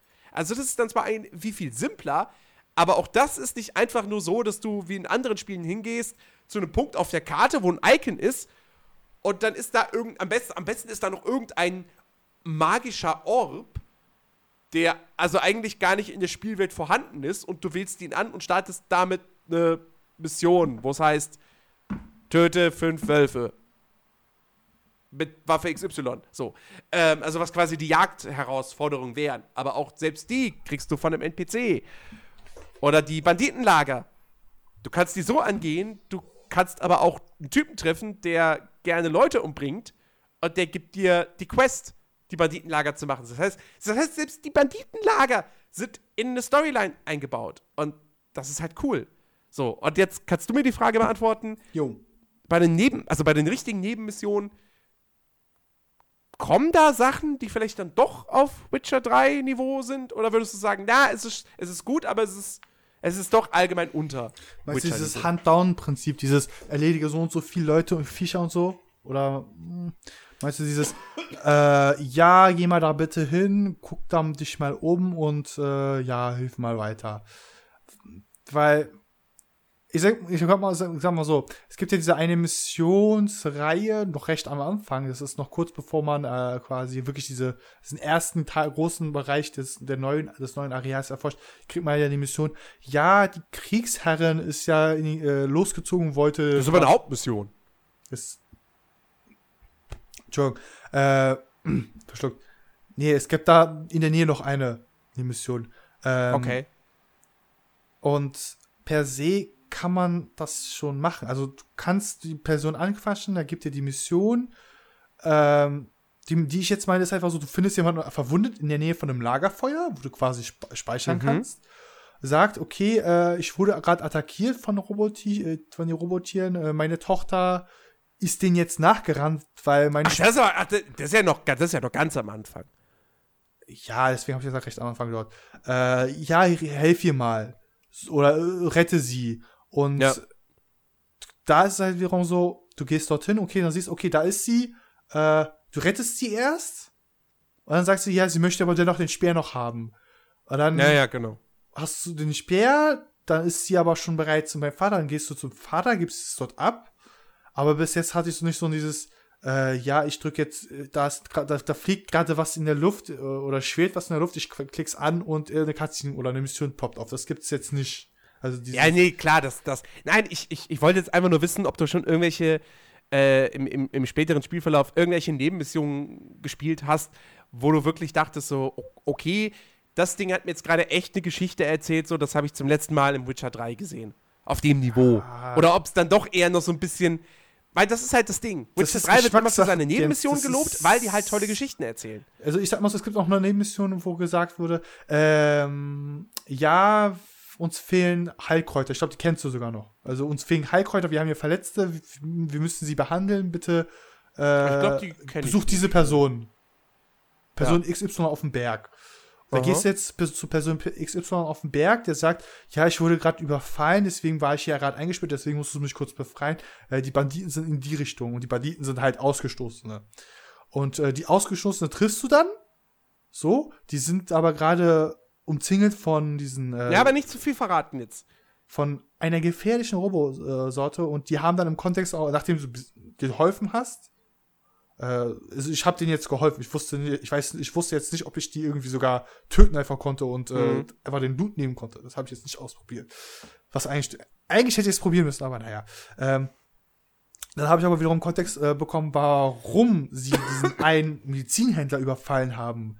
Weil sie halt auch Verletzte haben und Ja. das nicht wussten, dass dieses Dorf oder diese Siedlung auch helfen. Dann haben sie natürlich auch welche abgegeben und äh, du konntest auch verschiedene reagieren. Ich habe natürlich gesagt so, ey, ich brauche das für die Verletzten in der Blablabla-Siedlung. Und die haben es mir dann auch gegeben. Die haben ja auch erklärt, warum sie es genommen haben. Und äh, sie, sie waren auch verwundert, dass eine Sucherin, das wird ja El- Eloy dann später auch, äh, sie wird ja dann auf, äh, im Rang angehoben, äh, warum eine ehemalige Ausgestoßene zur Sucherin wird und warum sie jetzt ihnen noch geholfen haben. Also ich habe denen jetzt geholfen, äh, wa wa warum das ist. Und dann hat Eloy auch gesagt, so, Leute, wir sind Menschen. Und dann hat das dann wiederum so einen Impact gehabt auf mich jedenfalls. Wie ich so, okay, Eloy ist eigentlich diese, ja, sie ist nicht, sie ist so diese, ja, wir sind doch alle Menschen, warum müssen wir denn hier mit Ränken arbeiten? Und jetzt, ich weiß, ich weiß jetzt nicht, was für Nebenmissionen noch alles kommen. Es kann natürlich jetzt nochmal so eine generische kommen wie, ja, erledige den, erledige den, Ja, ja. erledige den, danke, danke, hier ist das Loot. Hier ist, dein, hier ist deine Belohnung, bitteschön. Aber bis jetzt war es halt doch immer, immer mit einer Geschichte kombiniert. Ob die jetzt Ja. groß verwickelt ist, äh, also so komplex ist und sich dann noch später weiter ausweitet oder meine Entscheidungen, die ich dann getroffen habe, doch, doch vielleicht noch Auswirkungen haben, weiß ich noch nicht. Wie schon gesagt, dieses, Naja. ich bin quasi, wenn du die Map im Kopf hast, gerade Jens, ich bin auf dem Weg nach rechts oben in diesem Waldgebiet. Ah, okay. Also Ja. ein Tal. Also das ist äh, eingeschlossen. Also der Eingang ist ja zwischen zwei, äh, ist so, so ein Tal und dann ist es Ja, so etwas größer und das geht dann auch nicht weiter. Und da bin ich gerade in die Richtung, weil da halt eine Hauptmission für mich ist und doch noch mal eine Nebenmission und da werde ich wahrscheinlich noch in den Siedlungen ne, ähm, doch ein paar Nebenmissionen bekommen. Aber das muss man auch sagen, nicht in jeder Neben äh, Siedlung kriegt man Nebenmissionen. Also die findest du Nee, d- ich, ich habe ich hab auch zum Beispiel schon, schon mit, also äh, Horizon Zero Dawn ist natürlich ein umfangreiches Spiel, aber es ist kein Witcher 3. Also das ist jetzt wohl nichts, was man 100 Stunden und länger spielt, sondern da bist du wahrscheinlich mit 50 wirklich sehr, sehr, sehr, sehr gut dabei. Naja, Ähm. ich war ja noch nicht dran. Ich habe ja jetzt schon 24 Stunden. Hey, oh. Also ich glaube, ja, mit, Oh.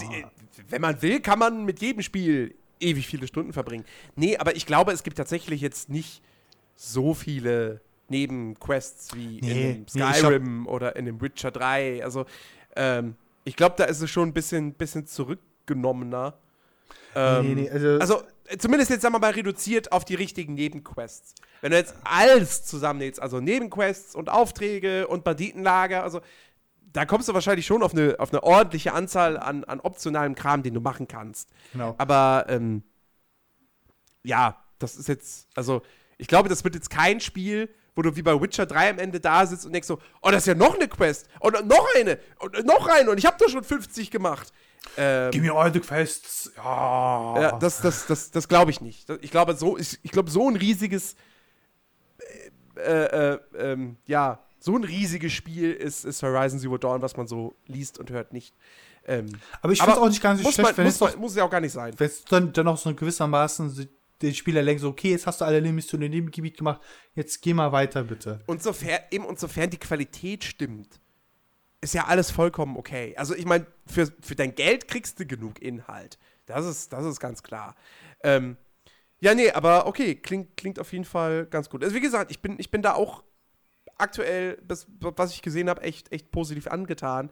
Wobei es bei mir tatsächlich sogar heutzutage schon ausreicht, wenn man mir eine relativ simple Quest gibt, aber das dann wenigstens nicht einfach nur durch, äh, ja, weiß ich nicht, wie bei Watch Dogs, Heinz, so, du gehst Komm nicht mit zu einem Icon hin Nichte. und drückst, sagst, du willst jetzt die Mission annehmen und dann sagt dir im besten Fall nur ein Textfenster, mach jetzt das und das, ähm, sondern dass du halt wirklich, okay, da ist ein NPC, der bittet mich um seine Hilfe, der schildert mir sein Problem, alles klar, ich besorge ihm das Essen, was er für seine Familie braucht. So, das ist eine simple Fetch-Quest. Aber ich verbinde eine, ein NPC damit, der den Kram braucht, um sein Problem zu lösen. Und es ist nicht einfach nur da, um. Also. Ich, ich, ich hoffe, man versteht, was ich, was ich also, sagen will. Jens möchte einfach mehr Inhalt, nicht die Quantität. Ich möchte, dass der Kram, ich möchte, dass der Kram pass, pass auf, ich möchte, dass, dass Nebenquests, die können noch so simpel sein. Ja. Ähm, ich möchte aber, dass sie mindestens sinnvoll, natürlich, glaubwürdig in die Spielwelt eingebaut sind und dass ich, ich möchte das Gefühl haben, da saß ein Quest-Designer, der hat sich einen Charakter überlegt, einen NPC mit einem Namen, mit einem Aussehen und der hat sich einen Dialog einfallen lassen. Und nicht, hey, äh, wie in das Schatten. Es gibt diese Jagdherausforderung. Und das Einzige, was man sich hat einfallen lassen, war ein Text, wo drin steht: Töte zehn Wölfe mit deinem Bogen. Genau. Äh, und das war's. Und die nächste Mission: Töte acht Orks im Schleichmodus. Also Jens, ich glaube, am besten machen wir irgendwann mal so ein äh, Special Cast, äh, wo wir sagen, okay, Leute, pro Folge nehmen wir immer einen Inhalt aus einem Videospiel, ob das eine Mechanik ist, und dann dann besprechen wir. Pro, pro, Folge nehmen wir ein Feature aus Mordors Schatten und Jens sagt in zwei Stunden, warum das doof ist. Nee. Nee, äh, nee, nee, nicht nur doof, wir müssen ja konstruktiv sein. Wir müssen sagen, guck mal, Leute, da wurde es besser gemacht, weil das so und so angemacht ist. Das wäre, glaube ich, eine ganz interessante Aus Ausgabe, oder? Also wenn man so nee. sagt, okay, das müsste ja auch nicht stundenlang gehen. Nee, auf jeden Fall, ähm, also nee, ich, wie gesagt, Horizon macht all, hat all dieses Formelhafte, was auch ein Far Cry oder ein Assassin's Creed hat, aber finde ich, macht es halt einfach deutlich besser. Es ist alles besser eingebaut in die Spielwelt, es ist alles viel, viel glaubwürdiger integriert und einfach mit mehr Liebe zum Detail umgesetzt. Ähm, Apropos Liebe zum Detail. Ganz kurz, nein, können wir ganz kurz noch einen kleinen Disclaimer machen, weil ich habe gerade die Nachricht bekommen, äh, es gibt erste Fotos jetzt nochmal zum äh, Guardian of the Galaxy Telltale-Spiel. Okay, ja. Und es wurde ja auch gesagt, okay, noch in diesem Frühjahr, im Frühling zwei, äh, wird die Episode 1 kommen und warte mal, wann war das Datum? Stand da ein Datum drauf? Ich, äh, ich, ich sehe gerade die Bilder und so, oh, jetzt muss ich es doch spielen. Oder hatten wir das schon? Nee, ne? Nein, keine Ahnung, weiß ich nicht. Ähm, Apropos Liebe zum Detail. Oh, jetzt darf ich es nicht zu Ende machen. Okay. Die Spielwelt. Die Spielwelt ist der absolute Hammer, finde ich. ja, die ist halt wunderschön, muss man ja auch sagen. Die Decima Engine ist halt nicht. Äh nee, nicht nur grafisch. Ich rede noch gar nicht von der Grafik. Ich weiß von rein vom, vom Leveldesign. Achso. Oder vom Weltdesign. Ja, ja, das auch, das auch. Das, das, ist, das ist so. Da ist die, die Grafik noch so unten drunter. So noch. glaubwürdig, so natürlich, weil da so viele Details drin stecken. Ähm, also, das, das ist für mich auf einem Niveau mit eben wirklich so Sachen wie, äh, wie The Witcher 3 oder äh, jetzt ganz anderes Setting GTA San Andreas. Also Äh, wirklich eine glaubwürdige Welt, wo man merkt, da wurde viel, viel Mühe, viel Liebe reingesteckt. Ähm, Finde ich, finde ich richtig, richtig großartig.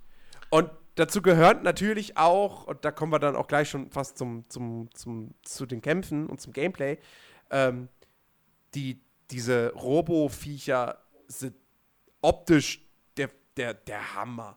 Ja, es Die ist, sind sie sind alle, Alle unterschiedlich aus, die sind fantastisch animiert. Ähm, das ist, das ist, das ist, ah, das ist großartig.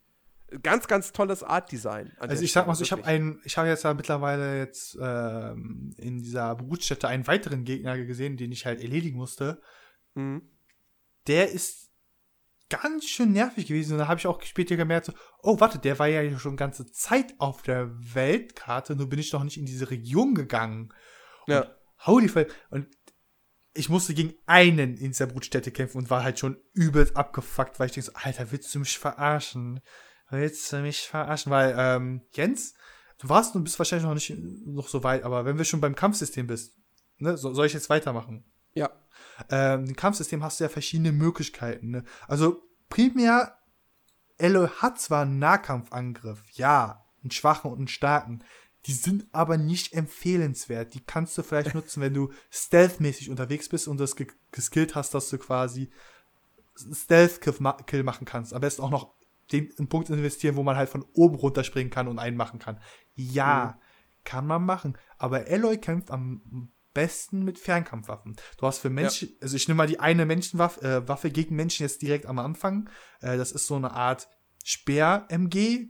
Da schießt du einfach eine Speere durch die Gegend, also so kleine Speere, jetzt nicht Meter lang oder Naja. drei Meter lange Speere oder so, sondern dünne Speere, die schießt du halt einfach nur auf die Mensch, menschlichen Gegner. Das ist ja halt, du kämpfst auch gegen andere Stämme und auch Banditenlager und das habe ich jetzt einmal genutzt und denk so, das ist ja schlimmer als eine Schrotflinte. Der, der, der Gegner steht drei Meter vor mir und sofern der jetzt nicht ein Nahkämpfer ist und zu mir rennt, bin ich aufgeschmissen, weil da muss ich sowieso auf den Bogen oder auf irgendwas anderes wechseln, weil wenn dann, dann wenn die dann auch noch Fernkämpfer sind, weil sie auch im Bogen kämpfen, ja, dann ist es ein Sniper gegen Sniper theoretisch. Also diese eine Waffenart Rassler nennen dieses ist völlig absurd und ich glaube, die haben es einfach nur eingebaut, weil sie gesagt so, ja, gegen Bogen, also Bogen gegen Nahkämpfer, das ist jetzt auch nervig, wenn die jetzt wirklich zu nahe kommen. Da müssen wir noch was reinpacken. Ah, Okay, kann man hinnehmen. Dann Ja. gibt gibt's halt noch die Bögen. Es gibt auch verschiedene Bögen. Ich habe bis jetzt nur zwei verschiedene Bögen gehabt. Das war einmal der äh, Kriegsbogen und der Sniper. Ich nenne ihn jetzt mal Sniperbogen, aber es- Scharfschützenbogen. Ja. Scharfschützenbogen oder Präzisionsbogen. Und die äh, können je nach Typ oder Bogen, äh, je nach Bogenart oder so, ähm, verschiedene Pfeile haben. Du hast einen Elektropfeil, Feuerpfeil, normalen Pfeil. Da gibt es noch einen Zer äh, Zerlegungspfeil, der ist halt ganz wichtig später. Das ähm, merkt man dann später so, okay, doch, der ist jetzt doch sinnvoll. Und ähm, ihr müsst euch vor vorstellen, es gibt noch äh, eine Schleuder, da kannst du Bomben schmeißen oder auch eine Eisbombe. Dann gibt's dann noch mal, was war das, ein Seilwerfer, mit du Leute downpinden kannst, also wirklich die Robotviecher auf dem Boden fixieren kannst für eine gewisse Zeit. Und Die Stolperfalle. und die Stolperfalle, genau. Und die Stolperfalle kannst du halt einfach nur Elementardinger nehmen. Also entweder Elektro oder, nee, Explos Explosion oder Elektro war bis, bis jetzt. Und dieses Elementar-Ding ist halt wieder so ein Schere, Stein, Papier-Prinzip. Die Gegner haben gewisse ähm, Schwächen, die kann man nutzen. Man darf, äh, darf aber nicht vergessen, dass sie gewisse Stärken haben. Das heißt, wenn du äh, gegen ein Vieh, was stark gegen Elektro ist, den machst du keinen Schaden mit Elektropfeilen. Das bringt nichts. Da musst du, da musst du erst die Komponente von ihm abschießen, die diese Elektrostärke hat. So habe ich das jetzt verstanden. Ähm, da da gibt es auch natürlich Weak Points, also zum Beispiel, ähm, das beste Beispiel ist bei den Gräsern, bei diesen hirschähnlichen Viechern. Mhm. Äh, die haben noch so eine Behälter oben drauf. Schießt so einen Feuerpfeil darauf. Perfekt auf den Behälter. Lässt so ein bisschen äh, laufen und dann explodieren die und sterben instant. Und da machen haben auch noch so ein Explosionsradium, wo sie nochmal Damage machen. Und wenn du halt schnell bist und mit dem Fokus gut arbeiten kannst, kann, schießt du drei oder zwei äh, äh, Hirsche gleichzeitig an. Die sind natürlich in einer Riesenmenge von anderen Hirschen. Äh, und dann passiert so eine Kettenexplosion, so ein, das habe ich leider nicht aufgenommen, aber das sah halt so lustig aus, weil die halt gerade an, alle an einem Ort waren. Schießt den ein, schießt die zwei an und dann bum, bum, bum, bum, bum, bum, bum, alle, alle tot. Ist das halt geil, Loot, Loot. Und das waren halt so die wichtigsten Waffen für Alloy, weil sie, mehr hat sie auch nicht. Also der Speer hätte man wirklich weglassen können. Nee, sorry, nicht den Speer, sondern diesen Pfeil. Es sei denn, es gibt auch Vampire im Spiel. Dann okay, wenn ich da so natürlich, flückig durchschießen kann. So, natürlich, am Ende zieht sie noch Vampire aus, aus der Hose. ah, äh, oh mein Gott, er glitzert. Dann wäre es okay. Dann kann ich sagen, okay, dann hast du seine Limitation, aber bis auf diesen Pfeilwerfer sind alle anderen Waffen sinnvoll. Also ob es eine Schleuder ist, ob du Gegner, also ob du Gegner ja. jetzt einfach nur ähm, Elementarschaden draufpacken willst oder verscheuchen willst, weil du quasi einen Umgebungskill machen willst, weil äh, in der Spielwelt sind hin und wieder Traps für diese ähm, Robotiere aufgestellt. Äh, hauptsächlich in den Jagdgebieten ist das so. Ähm, dann schießt du einfach mal auf so einen Holzwand und dann fallen halt äh, Baumstämme runter und töten halt fast alle Dinger. Und das ist halt zum Beispiel auch eine Jagdmission, wo gesagt wird, ja, töte mal zehn, äh, zehn, äh, zehn Hirsche damit, damit. Und das, wie schon gesagt, der Bogen ist halt ganz wichtig für Alloy. Das war halt ja auch äh, so die erste Lektion, die auch Rust ihr beigebracht hat. Du musst mit dem Bogen schießen, du kannst nicht im Nahkampf. Die Tiere sind gefährlich.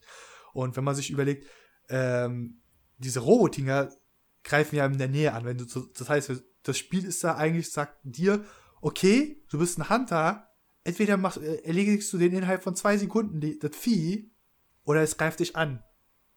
Äh, ich weiß nicht, ob du das ja bemerkt hast, wenn du mehrmals daneben schießt, orten sie dich. Oder es gibt auch äh, Tiere, die dich per Sonar finden können. Jens. Mhm. Äh, heißt, selbst wenn du im Busch bist, und liebe Leute, ja, ich sage jetzt extra Busch, weil nur im Busch bist du unsichtbar, ansonsten hast du nur eine geringe Auffälligkeitsrate. Die kann man aber auch runterskillen, wenn du da einen Punktsetzer machst, dann kannst du auch neben den Viechern einfach vorbeischleichen und die merken einfach nichts. Jedenfalls, äh, sobald die Tiere, ich sag mal, nicht nur ein Tier, sondern zwei auf dich zukommen und dich angreifen, wird es schon etwas schwierig, weil Aloy hat zwar ein Heilmittel, also mehrere. Sie hat einen Heiltrank, den kannst du nochmal mit der Pfeiltaste unten zu, zu dir nehmen, ja. Da fällt mir gerade ein, dann hat sie noch Stolperfallen, also so extra Stolperfallen mäßig, die sie auf den Boden setzen kann, aber das ist dann halt, ja, sind halt wie eine Bärenfalle, nur dass da mal Explosionen kommen, mal Eis, mal Elektro, aber naja. Und sie hat nochmal einen Medizinbeutel, den du füllen kannst mit Bären, die du so spontan findest, weil das gibt's auch. Du musst halt sehr viel craften und musst sehr viel einsammeln, ob das jetzt Stöcker sind oder mit Teil, Teile aus dem Robo. Aber es ist wenn, wenn ich das gerade vor mir offenlege, es wird halt immer komplizierter, aber es ist halt gar nicht so kompliziert. Also das, das, es gibt ein schönes Feature, was ich halt wirklich zu loben äh, muss, nämlich wenn du was craften willst und du dir die Teile fehlen. Da kannst du sagen, okay, ich möchte bitte eine persönliche Quest in mhm. meinem Questmark haben, in meinem Questlog haben, wo sagt, okay, wo finde ich denn das Detail dafür? Und dann zeigt ja. er dir auch, wo das ist, was ich halt wirklich so unendlich gut finde. Ich sag so, mh, wenn es schon ein gutes Feature, ja wenn, wenn ich schon die Möglichkeit oder wenn ich schon das Wissen habe, okay, das kann halt nur dort und dort sein. Okay, dann packt mir doch bitte so quasi, ne, wo ich das finden kann oder was ich noch brauche. Bei Witcher kann, konnte man das ja auch gewisser machen, gewisser machen, dass du Rezepte dann quasi immer nur eins ähm, anheften konntest und dann konntest du halt gucken, was du brauchst. Dann konntest du zum Beispiel jetzt halt diese Alchemie war, konntest du dann halt wissen, okay, ich brauche so und so viele große Dinge, Bällchen oder so, nenne ich die jetzt. Gene, Entschuldigung, Gene. Aber dass ich halt wirklich eine Quest mache, wo ich sage, okay, ich brauche so und so viel Metallschrott oder so und so und so viel Holz und so und so viel Tierfell und Tiere gibt's ja halt ja auch noch. Die sind aber meistens eher so, oh Gott, da kommt der Mensch, lauft! Aber ähm, jedenfalls, das ist halt so ein schönes Feature. Ich, ich hoffe, das nehmen sich andere Leute andere Rollenspiele auch insbesondere als Beispiel, dass ich halt nicht immer gucken muss, okay, was brauche ich, okay, das muss ich mir jetzt merken, ich brauche so und so viel Eisenbahn, so und so viel Leder und so und so viel Können in der Fähigkeit, dass ich dieses Ding craften kann und Leute, da ist Horizon Zero Dawn, der, der hat es einfach mal so for fun eingebaut, anscheinend. Ah, Jens, was hast du denn so im Kampfsystem bis jetzt ausprobiert? Äh, naja, das, was mir halt zur Verfügung stand. Also der nur Äh, Bogen und so nee, weiter. äh, ich, ich, also die Kämpfe, ich finde, die machen total Spaß, weil die Waffen, die du hast, sind cool. Der, der, auch der, einfach der Kampf gegen die unterschiedlichen Viecher ist halt wirklich geil, weil, wie du sagst, jeder hat, jedes, jedes dieser, dieser, dieser Roboter hat, hat seine eigenen Stärken und Schwächen. Und es bringt halt nicht viel, einfach nur wie wild Pfeile auf die Gegner zu schießen, weil das denen teilweise dann kaum Leben abzieht, sondern du musst halt wirklich deren Schwachstellen anvisieren. Und das macht wirklich, das macht echt, echt sehr, sehr viel Spaß. Und es gibt ja auch irgendwie, es gibt 25 unterschiedliche äh, Robosaurier. Ähm, Robotiere. also, das heißt, da ist auch dann echt Abwechslung geboten und ähm, ja, finde ich, finde ich echt ganz, ganz großartig. Ähm, Vor allem, wenn man halt diese. nur halt Kämpfe gegen Menschen sind. Also ich bin froh, dass man auch mal gegen Menschen kämpft, weil wenn es nur die Robotiere gewesen wären, wäre vielleicht auch wieder ein bisschen langweilig. Ähm, aber ja, gameplay-technisch sind die Kämpfe gegen Menschen, die fallen da schon qualitativ deutlich ab. Ich sag's auch mal, ich habe das erste Banditenlager jetzt heute Morgen um 11 Uhr gemacht. Ich bin da reingekommen mit diesem Typen, der halt immer kämpfen will, ne? Ja. So, ich dachte mir erstmal so auch, das ist, was ist das für ein Typ? Hä? Der ist doch 100% ein Psychopath, wo, wo äh, am Ende der Storyline mit ihm er mich versucht zu töten. Entschuldige mal. Es, es steht, steht ihm auf die Stiege. Also entweder tötet er mich oder er versucht mich zu vergewaltigen. So, so die zwei Optionen sind so in meinem Kopf eingefallen. So, okay, könnte ich ihn jetzt töten? Ich habe versucht, ihn mehrmals ab, in den Kopf zu schießen, er ist nicht gestorben. Schade. Dann habe ich halt wieder zum Banditenlager, habe geguckt, okay, mit meinem Fokus, wo sind die Gegner? Detektivmodus, wo sind die Gegner? So, da, da, da. Okay, wo ist mein Präzisionsbogen? Äh, bam, bam, bam, bam, bam. Sind alle weg. Wow, das war's. Das war der Kampf gegen Menschen für mich. Also, ich habe im Nachhinein dann nochmal später nochmal, äh, nachdem ich es geschafft habe, abgespeichert, mit dem Schnellspeicher und habe dann halt äh, meinen manuellen Speicherstand wieder geladen, nur zur Sicherheit und wollte was ausprobieren. Und dann habe ich diesen Raster ausprobiert, der halt, wie schon gesagt, völlig ineffektiv ist, sofern die Gegner zwei Meter entfernt sind. Der ist halt, entweder sind sie direkt vor deiner Fresse, wo ich mir denke, da kannst du auch mit deinem Speer zuschlagen, da brauchst du nicht dieses scheiß Gewehr. Oder sie sind halt etwas weiter, dann, dann ist es sinnvoll, aber da denke ich mir auch so, ja, aber wenn du angreifst, also Nahkampf angreifst, die sprintet ja automatisch, also korrekt, korrigieren dann halt automatisch so, wohin du hinschlägst. Das ist halt ganz praktisch, wenn du äh, biologische Tiere töten willst, dann rennst du hin, drückst R1 und dann mit einem Hieb ist der Truthahn weg. Äh, beim Eber nimmst du halt zwei Hiebe und dann triffst du aber auch definitiv. Und wie gesagt, diese eine Waffensorte ist für mich völlig ineffektiv. Und gegen Menschen ist tatsächlich gesagt, kannst du auch mit dem Bogen kämpfen. Wozu brauchst du denn jetzt noch ein. Ja. Ja. Genau, das sollte man auch, das, das, das sollte man auch nochmal äh, dazu sagen. Es gibt auch in dieser Welt noch echte Tiere, die dienen aber als reine, als reines Jagdmaterial. Die kämpfen nicht gegen, gegen dich. Ähm, Also bis jetzt habe ich keines gefunden, was äh, mir die Stirn bieten wollte. nee, gibt's, gibt's, es, es gibt, glaube ich, keine Bären oder so, die dich angreifen. Das, nee. Aber zum, Ähm. zumindest ein Robo-Chicken. Das ist gut. Ähm, ja. Äh, Ach so, ganz kurz. Le Le Level-System. Level- und Skillsystem gibt es Genau. natürlich in Horizon Zero Dawn. Natürlich, natürlich. Heutzutage in fast jedem Open-World-Spiel gibt. Weißt du, das, Ähm, zumindest, ich, da muss man halt was Negatives sagen, weil es gibt auch definitiv Spiele, die das so richtig machen, wie etwa Risen mit diesem, ja, du kannst das, du levelst das nicht einfach nur in einem äh, Fenster auf, sondern du sollst das lernen. So kennst du ja. Bei Risen gehst du zu deinem Lehrmeister für Ja, ja. Magie und so weiter. Der bringt es dir bei, ne? Dann ist also gewissermaßen ist dieses Fenster weg. Du hast quasi aber die Person als Fensterersatz und das ist, das würde halt viel besser passen, wenn gesagt wird, okay, du willst jetzt besser schleichen, äh, dann musst du beim Jäger halt eine bessere Ausbildung machen. So. Ja. Und äh, wenn du stärker sein willst, äh, oder wenn du besser sammeln willst, dann musst du halt äh, gewissermaßen Sammlerin oder Sammler ansprechen, die dir dann die Tipps geben. Aber, und das vielleicht noch kombiniert mit einer Quest, was halt auch wiederum in die Richtung geht, so Horizon Zero Dawn macht ja diese Quest, diese, diese Storytelling in Nebenquests und so recht gut. Dass sie den Schritt nicht gegangen sind, finde ich jetzt ein bisschen negativ, weil sie doch schon so weit in die Tür gegangen sind, aber diesen einen letzten Schritt nicht machen wollten jetzt, weil gesagt wurde, mhm. oh, das wäre jetzt auch viel zu kompliziert, das noch zu äh, animieren, noch aufzunehmen und so weiter. Nee, ja, gut, aber finde ich, jetzt, ich jetzt nicht so schlimm. Ich meine, es, wie gesagt, es, es ist halt, es ist ein Action-Adventure. Es ist ein Action-Adventure mit einem, mit einem rudimentären, sehr, sehr simplen ähm, Level- und Skillsystem. Halt wirklich wie ein Far Cry. Du hast drei Talentbäume. Am Ende des Tages bist du alles freigeschaltet haben. Bums aus, fertig. Ähm, Na, wobei, ich habe jetzt schon im linken äh, Tree eine Reihe komplett durch, also bis zum Schluss. Ja. Weil ich halt dieses, äh, äh, was war der ganze, ich glaube, das war Nahkampf to killen oder so. Äh, das wollte ich halt machen. Das wollte ich können. Und jetzt bin ich halt ganz rechts kurz davor, den äh, letzten mittleren Punkt äh, zu skillen, weil da kannst du dann deine Waffen äh, Waffenmods, also muss man auch erzählen, kannst deine Waffen und deine Rüstung, die du trägst, äh, modifizieren mit Sachen, die du von Tieren findest oder in der Spielwelt findest. Ja. So. Und bis jetzt habe ich halt einfach alles reingeböllert, weil ich die noch nicht verkaufen wollte. Und weil ich schlauer Fuchs bin und weiß, die kosten, also die würden mir halt sehr viel Metallscherben, also die Währung einbringen, packe ich die einfach in die Waffen rein, so weit wie es geht.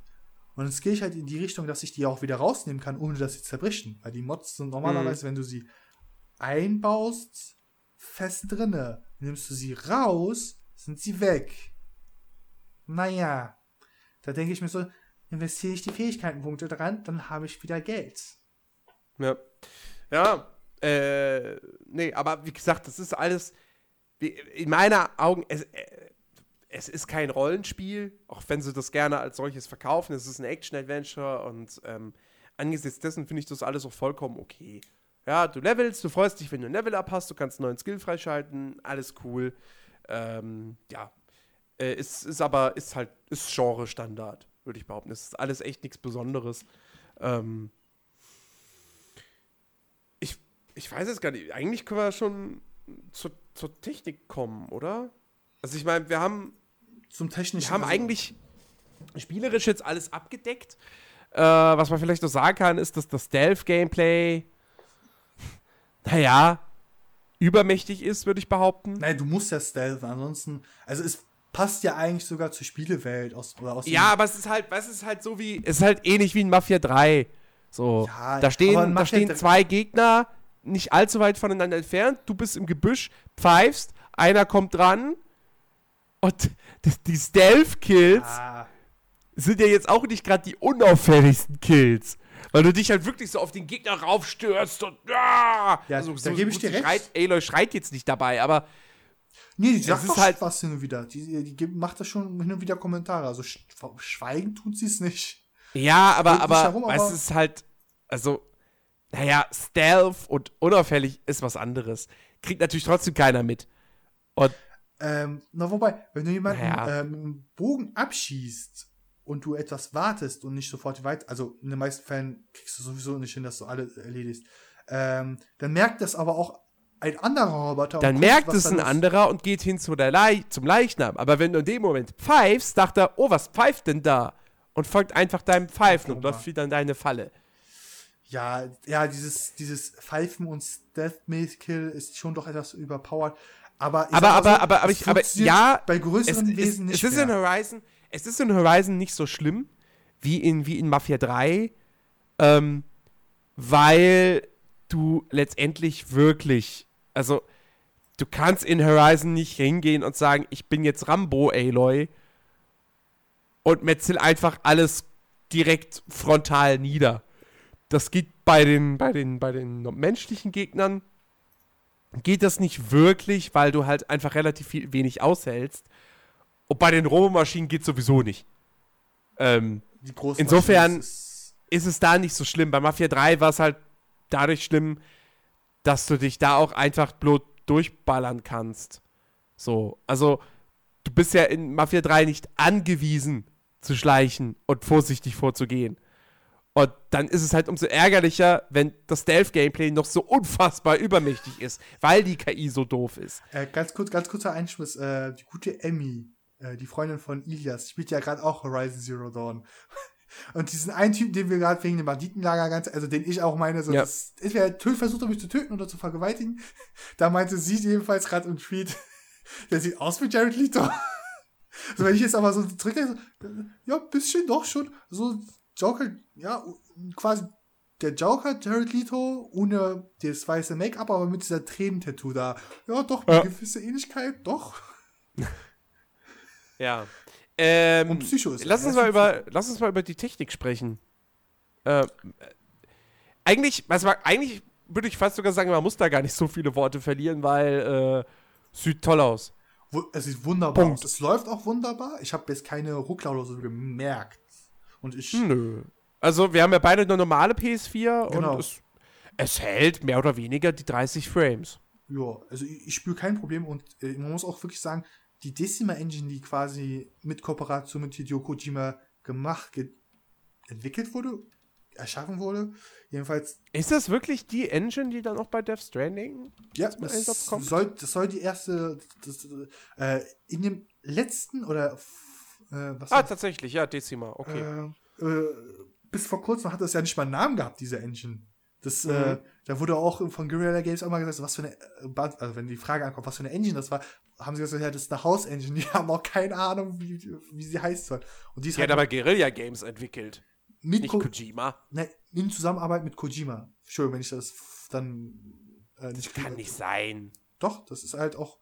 Die hat Guerilla Games. Achso, doch, Developer Kojima Productions. Nee, weil, weil, äh, weil Killzone Shadowfall hat ja auch schon die Engine.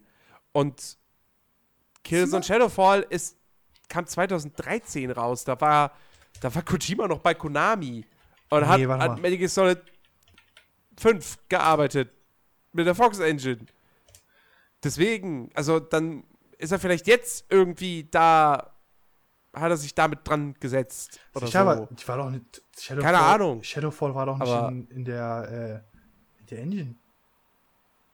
In-House Engine Umbra 3. Also vielleicht Also ist. ja, kann, kann sein, dass Kojima, weil er jetzt für Sony Death Stranding macht und Death Stranding auch auf der Engine basiert, äh, dass er da jetzt auch irgendwie Input gegeben hat.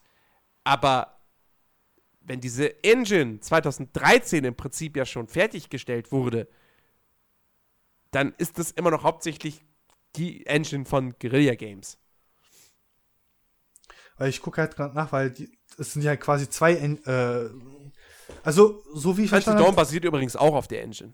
Ähm, was? Und dieses Rigs für PlayStation VR auch. Also, so wie ich es sehe, war ja bei Shadowfall äh, zwei Sachen. Also eine diese House Engine, genau. Und dann gab es halt noch diese 3D-Technologie von Umbra. Und die ist halt auch, ich weiß jetzt nicht, wie weit, was, wie sehr sie es vermischt haben, aber. Hm, Naja, ist ja auch Vielleicht hat er sie auch Horizon Zero. Dawn sieht auf jeden Fall fantastisch aus. Also, ich würde behaupten, ähm, jetzt mit Ausnahme von Uncharted 4 gibt es kein hübscheres Spiel auf der, auf der PS4 als, als Horizon. Und man muss natürlich auch immer noch bedenken, Horizon Zero Dawn hat halt diese große, offene Spielwelt ohne jegliche Ladezeiten. Ähm, und äh, das hat ein Uncharted 4 halt nicht. Also Uncharted 4 hat zwar weitläufige Levels durchaus, aber das ist kein Vergleich zu dem, was Horizon bietet. Und ähm, es, Horizon sieht in Sachen Texturen und gerade die Lichteffekte, die Lichteffekte sind so fantastisch in diesem Spiel. Oh ja, äh, Ähm, äh, oder wenn es halt einfach mal dunkel wird. Ja, meine ich ja. Wenn es Nacht ist so, und, nee, und äh, der wenn- Mond irgendwie regnet. scheint oder so. Wenn es regnet und neblig wird. Das ist halt super, super, super stilistisch. Also, Ja, da muss ich halt wirklich meinen Hut abnehmen, weil es sieht halt wirklich gut aus. Äh, Auch auf eben, es ist eine Augenweide. Es ist, es ist technisch und stilistisch ganz, ganz, ganz weit vorne mit dabei.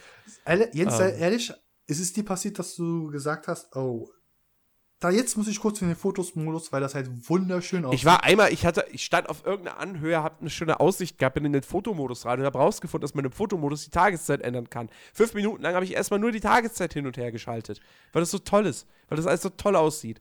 Es ist wirklich ganz, ganz großartig. Und nochmal, wir sprechen hier von Horizon auf der PS4, nicht auf der PS4 Pro, auf der es nochmal durch HDR besser aussieht und in 60 Frames laufen kann. Also, deswegen, wenn, wenn ihr Bedenken habt, oh, ihr habt nur eine normale PS4, wie läuft ein Horizon da? Ey, auch da ist es wirklich technisch ein absoluter Meilenstein. Ähm, ganz, ganz fantastisch. Auch die Charaktere, die Charaktermodelle finde ich sehr schön. Die Gesichtsanimationen sind teilweise echt sehr, sehr gut gelungen. Ähm, wenn man es mit englischer Synchro spielt, die übrigens fantastisch ist, ähm, dann ist es auch sehr lippensynchron. Also, ey, was das betrifft, Präsentation, bin ich absolut begeistert von Horizon Zero Dawn. Ganz, ganz toll. Ja, ähm, kann ich mir nur zustimmen. Es, es sieht halt wunderschön aus. Also, ich ich glaube, ganz, ganzen Social Media Plattforms äh, von sehr vielen Gamers sind einfach zugemüllt von mit fucking Bildern aus dem Fotomodus, weil halt sieht wirklich so gut aus. Ja. Da muss man sagen, zwei, drei Tage lang nach Release oder während des Release waren halt einfach auch prozentual wahrscheinlich auch weniger Katzenbilder online, weil halt mehr Leute diese Bilder hochgeladen haben. Horizon Zero Dawn beats Cat Content. Ja, aber ich weiß nicht. Rick hat seit einiger Zeit Katzen und der postet, glaube ich, genug fürs halbe Internet an Bildern. Nee, tut mir leid. Da, da, ich habe genügend Leute in meiner Timeline gehabt, da, da einfach nur zugespammt. So, ja, okay, übertreib doch jetzt. Ja, und, warum? Ah. Ja. Äh, ja, aber du, äh, ne, du bist, du bist der Experte für das Thema. Dein, dein Fazit. Wie gesagt, ich kann nur einen Ersteindruck abgeben und der ist äh, durchweg positiv. Ähm. Da wir kein Rating-System machen und ich dann noch ein Rating-System äh, versuche einzuführen, ich gebe dem Spiel äh, von zehn möglichen Chicken Wings, ich bleib dabei, ich bleib bei dieser Wertungsskala Chicken Wings, gebe ich, ähm, ich sag mal so, es ist eine Vorläufe. Acht Hasen. Nein. 8. Also es ist. Äh, so was ist so eine Conan O'Brien-Wertung. Auf einer Skala von 1 bis 5 Fußbällen gebe ich ihm eine 88,2 Käse-Nachos. Ich habe halt wirklich noch nicht viel, so also ich finde, ich habe noch nicht genügend gesehen. Ich will halt weiter gucken, was gibt es noch alles. Das wäre halt wirklich vorläufig nur. Ja, ja, klar. Ich würde fast sagen, bis jetzt vorläufig, weil ich will es jetzt nicht zu hoch ansetzen, würde ich sagen 8 von 10 Chicken Wings. Mhm. Weil, selbst wenn es jetzt schlechter wird, ist es mir egal. Ich würde höchstens einen halben Punkt oder einen ganzen Punkt runtergehen. Ist aber halt dennoch eine gute Wertung. Aber wenn es halt noch weiter überzeugt durch Story, durch Echt Erlebnisse und so weiter, dann kann ich halt noch immer sagen 9 von 10 oder sogar 10 von 10. Aber aktuell will ich noch nicht 10 von 10 sagen, weil erst habe ich nicht genügend gesehen und es gibt halt noch Kritikpunkte die kann man halt nicht übersehen. Äh, ja, wo, wobei ich jetzt, also wie gesagt, ich. Äh, Dieses Stealth-Ding ist ja ein großer Kritikpunkt, weil ja, das Stealth-Ding, äh, im Grunde genommen, also wenn, wenn ich dem Ding jetzt einen großen Kritikpunkt zuschreiben müsste, wäre es halt am Ende doch das Formelhafte. Es ist halt doch die Ubisoft-Formel, aber die Ubisoft-Formel in Perfektion. Und so, dass, dass, sie, dass sie nicht negativ auffällt. Ähm, aber es ist die aber es ist eine Formel. Es ist, es ist nicht. Äh, äh, es ist kein The Witcher 3. So. Vom, vom ganzen Open World Konzept. Oder, oder es ist auch kein, kein Skyrim. Ähm, ja. Das ist so. Genau. Ähm. Ja, ja, dann haben wir doch das umfangreiche Thema schon mal abgeschlossen. Genau, äh, jetzt kommen wir noch zum noch umfangreicheren Thema. Jetzt kommen wir zu, zu, zu eigentlich noch was Größerem. Äh, ja, es, ne, es, eine neue Konsole ist erschienen. Die Nintendo Switch. Sie ist da. Endlich. Juhu. Äh, und ich glaube, ich muss jetzt. Ich glaube, ich muss erstmal ein bisschen ausholen. Ähm, dieses Jahr 2017 ist ja so ein Jahr, wo Spiele es tatsächlich schaffen, mich innerhalb von wenigen Tagen so weit zu bringen, von interessiert mich nicht hin zu verdammt, muss ich mir kaufen. Das ist bei Yakuza Zero so geschehen. Das ist bei Nio so geschehen. Und es sollte auch bei The Legend of Zelda Breath of the Wild so geschehen. Ähm, jetzt ist es ja nun mal so, dass Nintendo ähm, sich ja dazu entschieden hat, Breath of the Wild für sowohl für die Nintendo Switch als Launch-Titel als auch noch für die Wii U zu veröffentlichen. Warum? Weil der Titel nun mal ursprünglich als Wii U-Titel angedacht war. Ähm, ne, ich meine, es ist ja mittlerweile, weiß ich nicht, einige Jahre her, dass das neue Zelda angekündigt wurde. Damals natürlich noch ohne Untertitel und so und einfach nur als Zelda Wii U.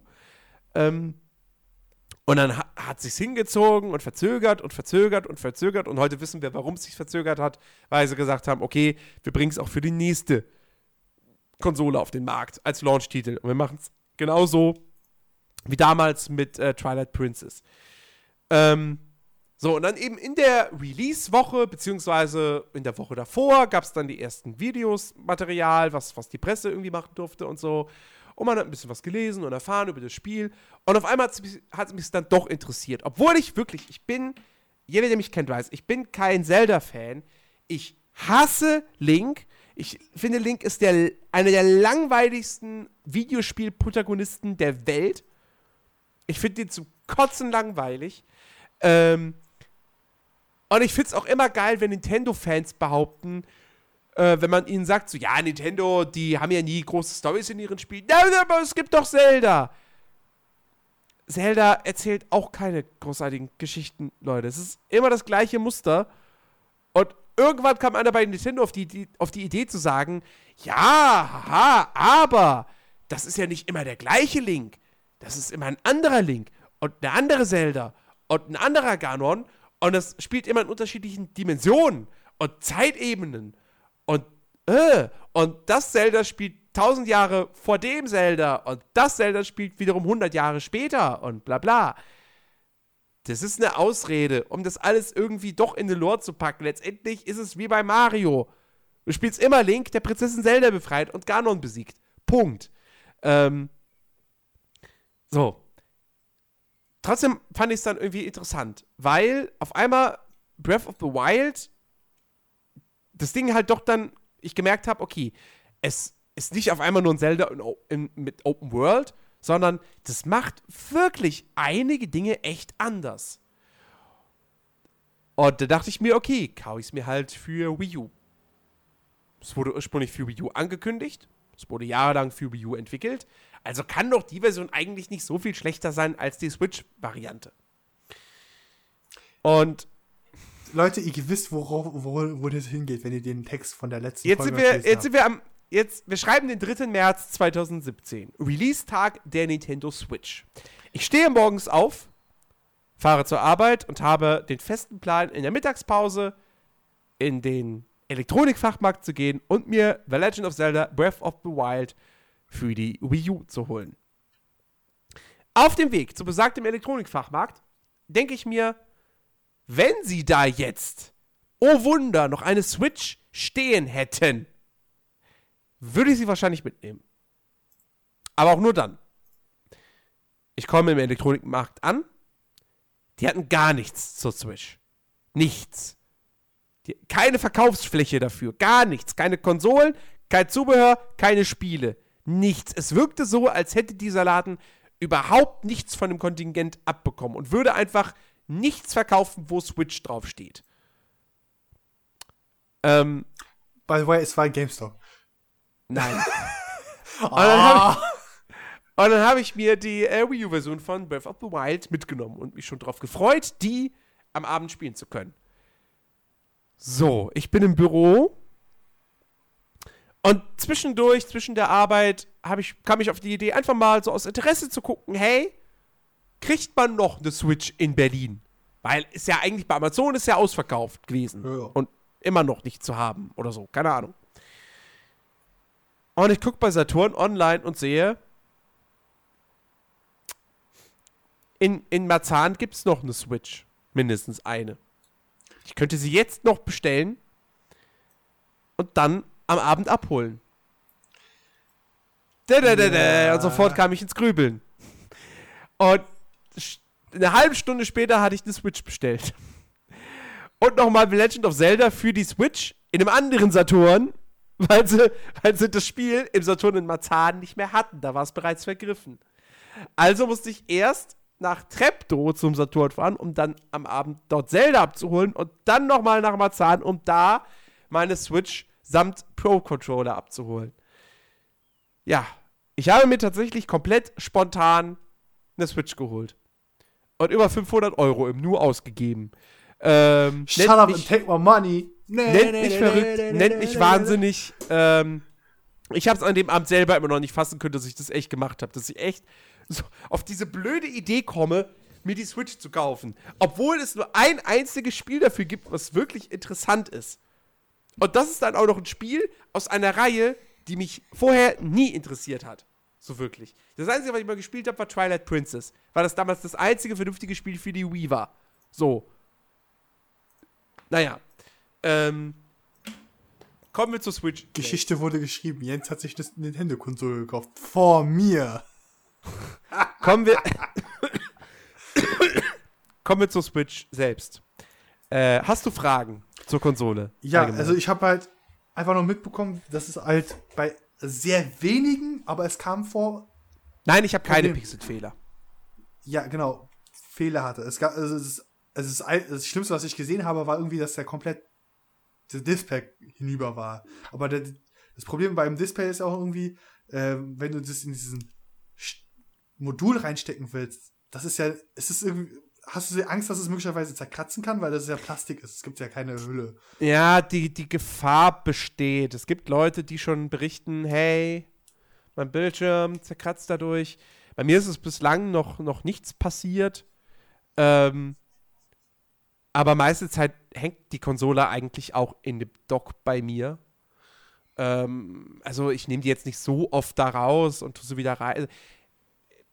Mein Gott, ich weiß nicht, ob man da nicht einfach auch, wenn man vorsichtig ist, aber man kann sich ja im Zweifelsfall, man kann sich ja irgendwelche Sicherheitsfolien Genau, holen. das habe ich gesehen. Das Problem ist, ich habe ich hab mir tatsächlich von, von Nintendo direkt so ein Starterpaket bestellt mit, äh, mit ähm, Tasche, mit einer Sicherheitsfolie, noch mit Kopfhörern sind noch dabei, dann noch so Gummiaufsätze für die, für die beiden Analogsticks von den Joy-Cons und generell äh, äh, so äh, hier, so, so Gummi, Gummihüllen für die Joy-Cons. Ähm, kam heute an. Ähm, leider, ich habe die Sicherheitsfolie, ich habe die ausgepackt, ich habe sie direkt auf die Konsole drauf gemacht. Und ich hatte zack irgendwelche Flecken darunter, als ob da quasi Flüssigkeit dazwischen wäre. Meinst du so. Luftblasen und Bläschenmäßig? ja, so ein bisschen. Aber Ah, die gehen ist- auch nicht weg.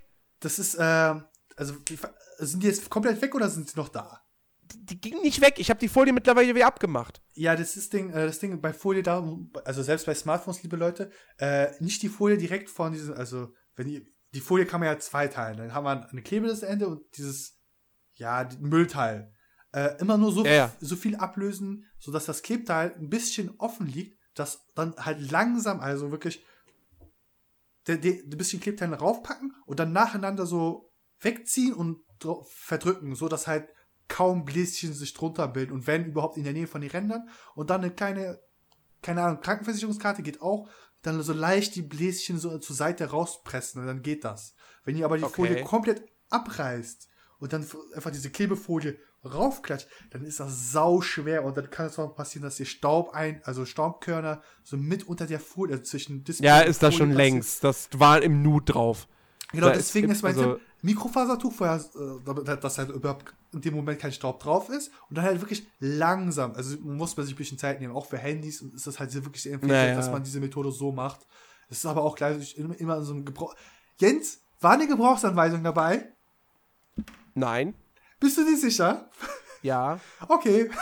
Weil ich kenne das noch von meinem 3DS, von meiner PS Vita, äh, von meinen Smartphone-Hüllen, die ich von meinem H- äh, HTC, von meinem Sony Ericsson hatte. Da war halt wirklich immer so eine kleine Abbildung so, liebe Leute, nicht direkt abreißen und draufklatschen, sondern nacheinander drüber ziehen dann. Das hält dann wirklich, also es, erstens sieht es besser aus, man kann es halt besser mittig machen. Also das ist halt perfekt auf. Wieso steht bei mir gerade, dass du jetzt gerade in Skype online gekommen bist? Wir reden doch die ganze Zeit. Hm, Mystery ist ein Fall für Galileo Mystery. Äh, jedenfalls, das ist so mein kleiner Tipp, wenn ihr Folie rauf macht, macht's genauso. Immer langsam, immer allgemein im Leben auch immer langsame Schritte, aber präzise Schritte. Dann funktioniert schon alles. Ja, gut, ich, langsam bin ich jetzt irgendwie, bei mir muss alles schnell. ja, jetzt musst du die Zeit nehmen. Aber jetzt naja. eine andere Frage. Spielst du es mit dem äh, Pro-Controller, den du hast, oder hast du schon mal mit den Joy-Cons versucht irgendwie? Also, äh, ja, nee, ich, ich, ich spiele am Fernseher mit dem Pro-Controller. Ähm, also, die, die, die Konsole selbst, ähm, ich finde die super verarbeitet. Ich finde die ist, fühlt sich richtig, richtig wertig an. Ähm, was man ja bei Nintendo nicht von jedem Gerät irgendwie behaupten konnte. Also gerade die Wii U, die, das Wii U Gamepad, ja, das hat sich ja. halt angefühlt wie ein Kinderspielzeug. Der auch der erste, ähm, der allererste DS, äh, der, das war ja erstens war, also Hauptmanko, der Bildschirm ist auch klein. Ich habe noch einen zu Hause. Also der Bildschirm ist original Nokia-Bildschirm von damals, nur in Farbe und Touch. Das war's. So ja. gefühlt ist es so groß. Ja, äh, auf jeden Fall. Das, ähm, Plast warte mal, diese Joy-Cons sind ja aus Plastik und auch der Pro-Controller. Ist das Plastik hochwertig, also fühlt sich hochwertig an oder ist es so ein, oh mein Gott, ist das billig Plastik, warum habe ich 300 Euro, 400 Euro dafür ausgegeben, Plastik? Na, pass auf, also, na, die, die, die, die, die Joy-Cons von denen bin ich jetzt nicht so begeistert. Die, die könnten wertiger sein. Also, bin ich ganz ehrlich. Die fühlen sich nicht so doller an, also. Na, na doch, das, das, das, das, das Plastik ist schon, das Plastik ist schon okay. Das, das ist schon hochwertig so. Aber äh, ja, gerade zum Beispiel auch die Schultertasten. Das ah, ist nicht so geil. Und ähm, ja, gut, die Analogsticks sind halt sehr, sehr klein. Wie gesagt, ich habe jetzt wenigstens diese, diese, diese Gummiaufsätze aus diesem Starter-Set. Also wie bei der Das heißt, ich habe jetzt eine etwas größere Daumenablagefläche für die Analogsticks. Das ist äh, praktisch. Okay. Ähm, aber wie gesagt, also von den Joy-Cons bin ich allgemein nicht so angetan. Ich finde, ich habe ja auch schon ein bisschen äh, im mobilen Modus gespielt. Das geht schon, das kann man schon machen. Ähm, also es ist irgendwie, ich habe auch mit einer PSP gespielt, ja, und ich kenne das analoge Schiebepad der PSP und ich kenne das Schiebepad vom DS und vom 3DS. Da sind die Joy-Cons natürlich besser. Brauchen wir nicht drüber reden. Ähm, also man kann damit schon vernünftig spielen, das geht. Und äh, die, die, die, wie gesagt, die Konsole selbst, ähm, was ja wirklich nur dieses Tablet ist, äh, das ist halt wirklich auch, es ist schon der, ich würde wirklich sagen, der wertigste, der hochwertigste Handheld, den es gibt. Ich habe jetzt eine PS Vita nur ein einziges Mal in den Händen halten dürfen. Und das war auf der, auf irgendeiner Gamescom. Bevor sie, bevor sie glaube ich, veröffentlicht wurde. Ähm, aber die Switch, der, der Bildschirm, der ist, der ist groß, das ist ein 720p-Display, der hat, das hat eine tolle Bildqualität, gestochen, scharfe Farben, ähm, gefällt, mir, gefällt mir richtig, richtig gut. Einziges Manko, der Bildschirm ist nicht komplett entspiegelt. Ähm, also wenn da mal die Sonne drauf scheint, ja. ich hatte jetzt noch keine Extremsituation, weil hey, wir haben halt auch noch nicht Frühling so richtig. Ne? Heute war es Also viel mit Sonne war ja bislang noch nicht. Ähm, also man, man, kann schon drauf spielen, das, so in der Bahn, das war alles kein Problem. Ähm, aber nur das als Warnung, es ist nicht komplett entspiegelt. Ähm, und Nee, aber das funktioniert im Headset-Modus alles ganz gut. Man sollte seine Arme vielleicht abstützen, weil das Gerät ist schon. Es ist schon relativ schwer. Also, wer, wer, ne, wer, wer eine Wii U hat und mal längere Sessions mit dem Wii U Gamepad äh, gehabt hat, das wird halt auch mit der Zeit ein bisschen schwer in den Händen. Und ich würde mal sagen, bei der Switch ist es ähnlich. Aber wenn man seine Arme abstützt, dann geht das alles ohne Probleme. Ähm, man hat auch keine Probleme irgendwie mit der Wärme, weil sich die Wärme Gott sei Dank halt nicht auf die Joy-Cons überträgt. Äh, also das geht auch. Und ähm, ja, also man kann, finde ich, wie gesagt, man kann wunderbar mit der Switch im Handheld-Modus zocken. Akkulaufzeit kann ich jetzt noch nicht wirklich was zu sagen, weil ich mal eine halbe Stunde in der Bahn gespielt habe. Und ähm, Und gestern Abend anfänglich mal so ein ganz bisschen neben, ein ganz kleines bisschen nebenbei beim Fußball gucken. Aber ich habe jetzt nicht irgendwie mal mich hingesetzt und drei Stunden lang im Handheld-Modus Zelda gezockt. Also deswegen, da kann ich jetzt nichts, äh, keine, keine wirklichen Angaben zu machen. Ähm, du hast es gerade mit der Werbebildung gesagt. Das Ding hat ja einen Lüfter, also merkst du es, wenn, wenn du es quasi bei, Zel bei Zelda mal. Also, also Zelda soll ja ein sehr stilles Spiel sein. Also du hast da Soundkulisse zwar, aber hin und wieder hast du auch wirklich Stille. Hörst du dann sowas wie den Lüfter möglicherweise von der Konsole? Gar nicht. Gar nicht. Okay. Äh, nee, Der weil, ist super leise. Gut, weil, nee, weil ich habe bei, mal bei manchen im Reddit-Forum gel auch gelesen, dass die sagen so, ja, bei Zelda ist das ein Problem, wenn es halt zu, also wenn es halt wirklich still ist im Spiel, kann man halt hin und wieder den Lüfter hören und das, na, das ist halt dann auch wie so ein Mutkiller, wenn er halt mal so dieses, denke ich mir auch mal in meiner PS4 immer so, was ist denn hier schon wieder los zum Teufel? Ich gucke doch hier nur eine Serie auf Netflix. Also ich habe jetzt gerade mal die Konsole angemacht. Gut, klar, ich bin jetzt im Menü, ja, aber ich denke mal, man hört, ich, ich halte jetzt wirklich das Ding mit den Lüftungsschlitzen direkt ans Mikro. Minimal, das ist ja, da muss man ja wirklich Fledermausohren haben. Also ich, ich, ich höre da so gut wie nichts, ja. Und auch beim Spielen, ich meine, wenn du unterwegs bist, hast du eh Kopfhörer in den Ohren, dann ist es dir eh wurscht. Äh, also das, das, da kann man sich echt nicht beschweren. Und äh, ich, es, es gibt ja auch Daten mittlerweile natürlich, wie viel Strom die Switch verbraucht, wenn sie im Dock ist und so. Das ist ja auch deutlich, deutlich geringer als bei einer PS4 oder Xbox One. Ähm, also dahingegen braucht man sich da, kann man sich da wirklich nicht beschweren. Ähm, ja. Aber so viel zum, zum Handheld-Betrieb. Jetzt, wie gesagt, die meiste Zeit zocke ich dann eben so ein Zelda doch am Fernseher. Äh, und ja, mit dem Pro-Controller. Ich habe bislang, das hätte ich mal machen können für einen Podcast. Ich habe es jetzt nicht gemacht. Die, ähm, die Joy-Cons mal in diesen, in diesen Grip-Heister reinzustecken und damit mal zu spielen.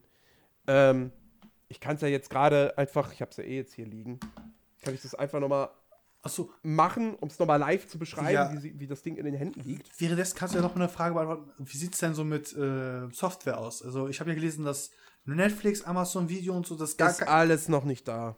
Das kommt irgendwann, aber das, das bietet die Switch aktuell noch gar nicht. Also, generell, also äh, Software, auf Software-Seite hat die Konsole kaum Features. Du hast, du hast eine Neuigkeitenseite, du hast den E-Shop, du hast deine Freundesliste, Du kannst äh, mit einem Knopfdruck kannst du Screenshots machen, sofort. Mhm. Ähm, das war's.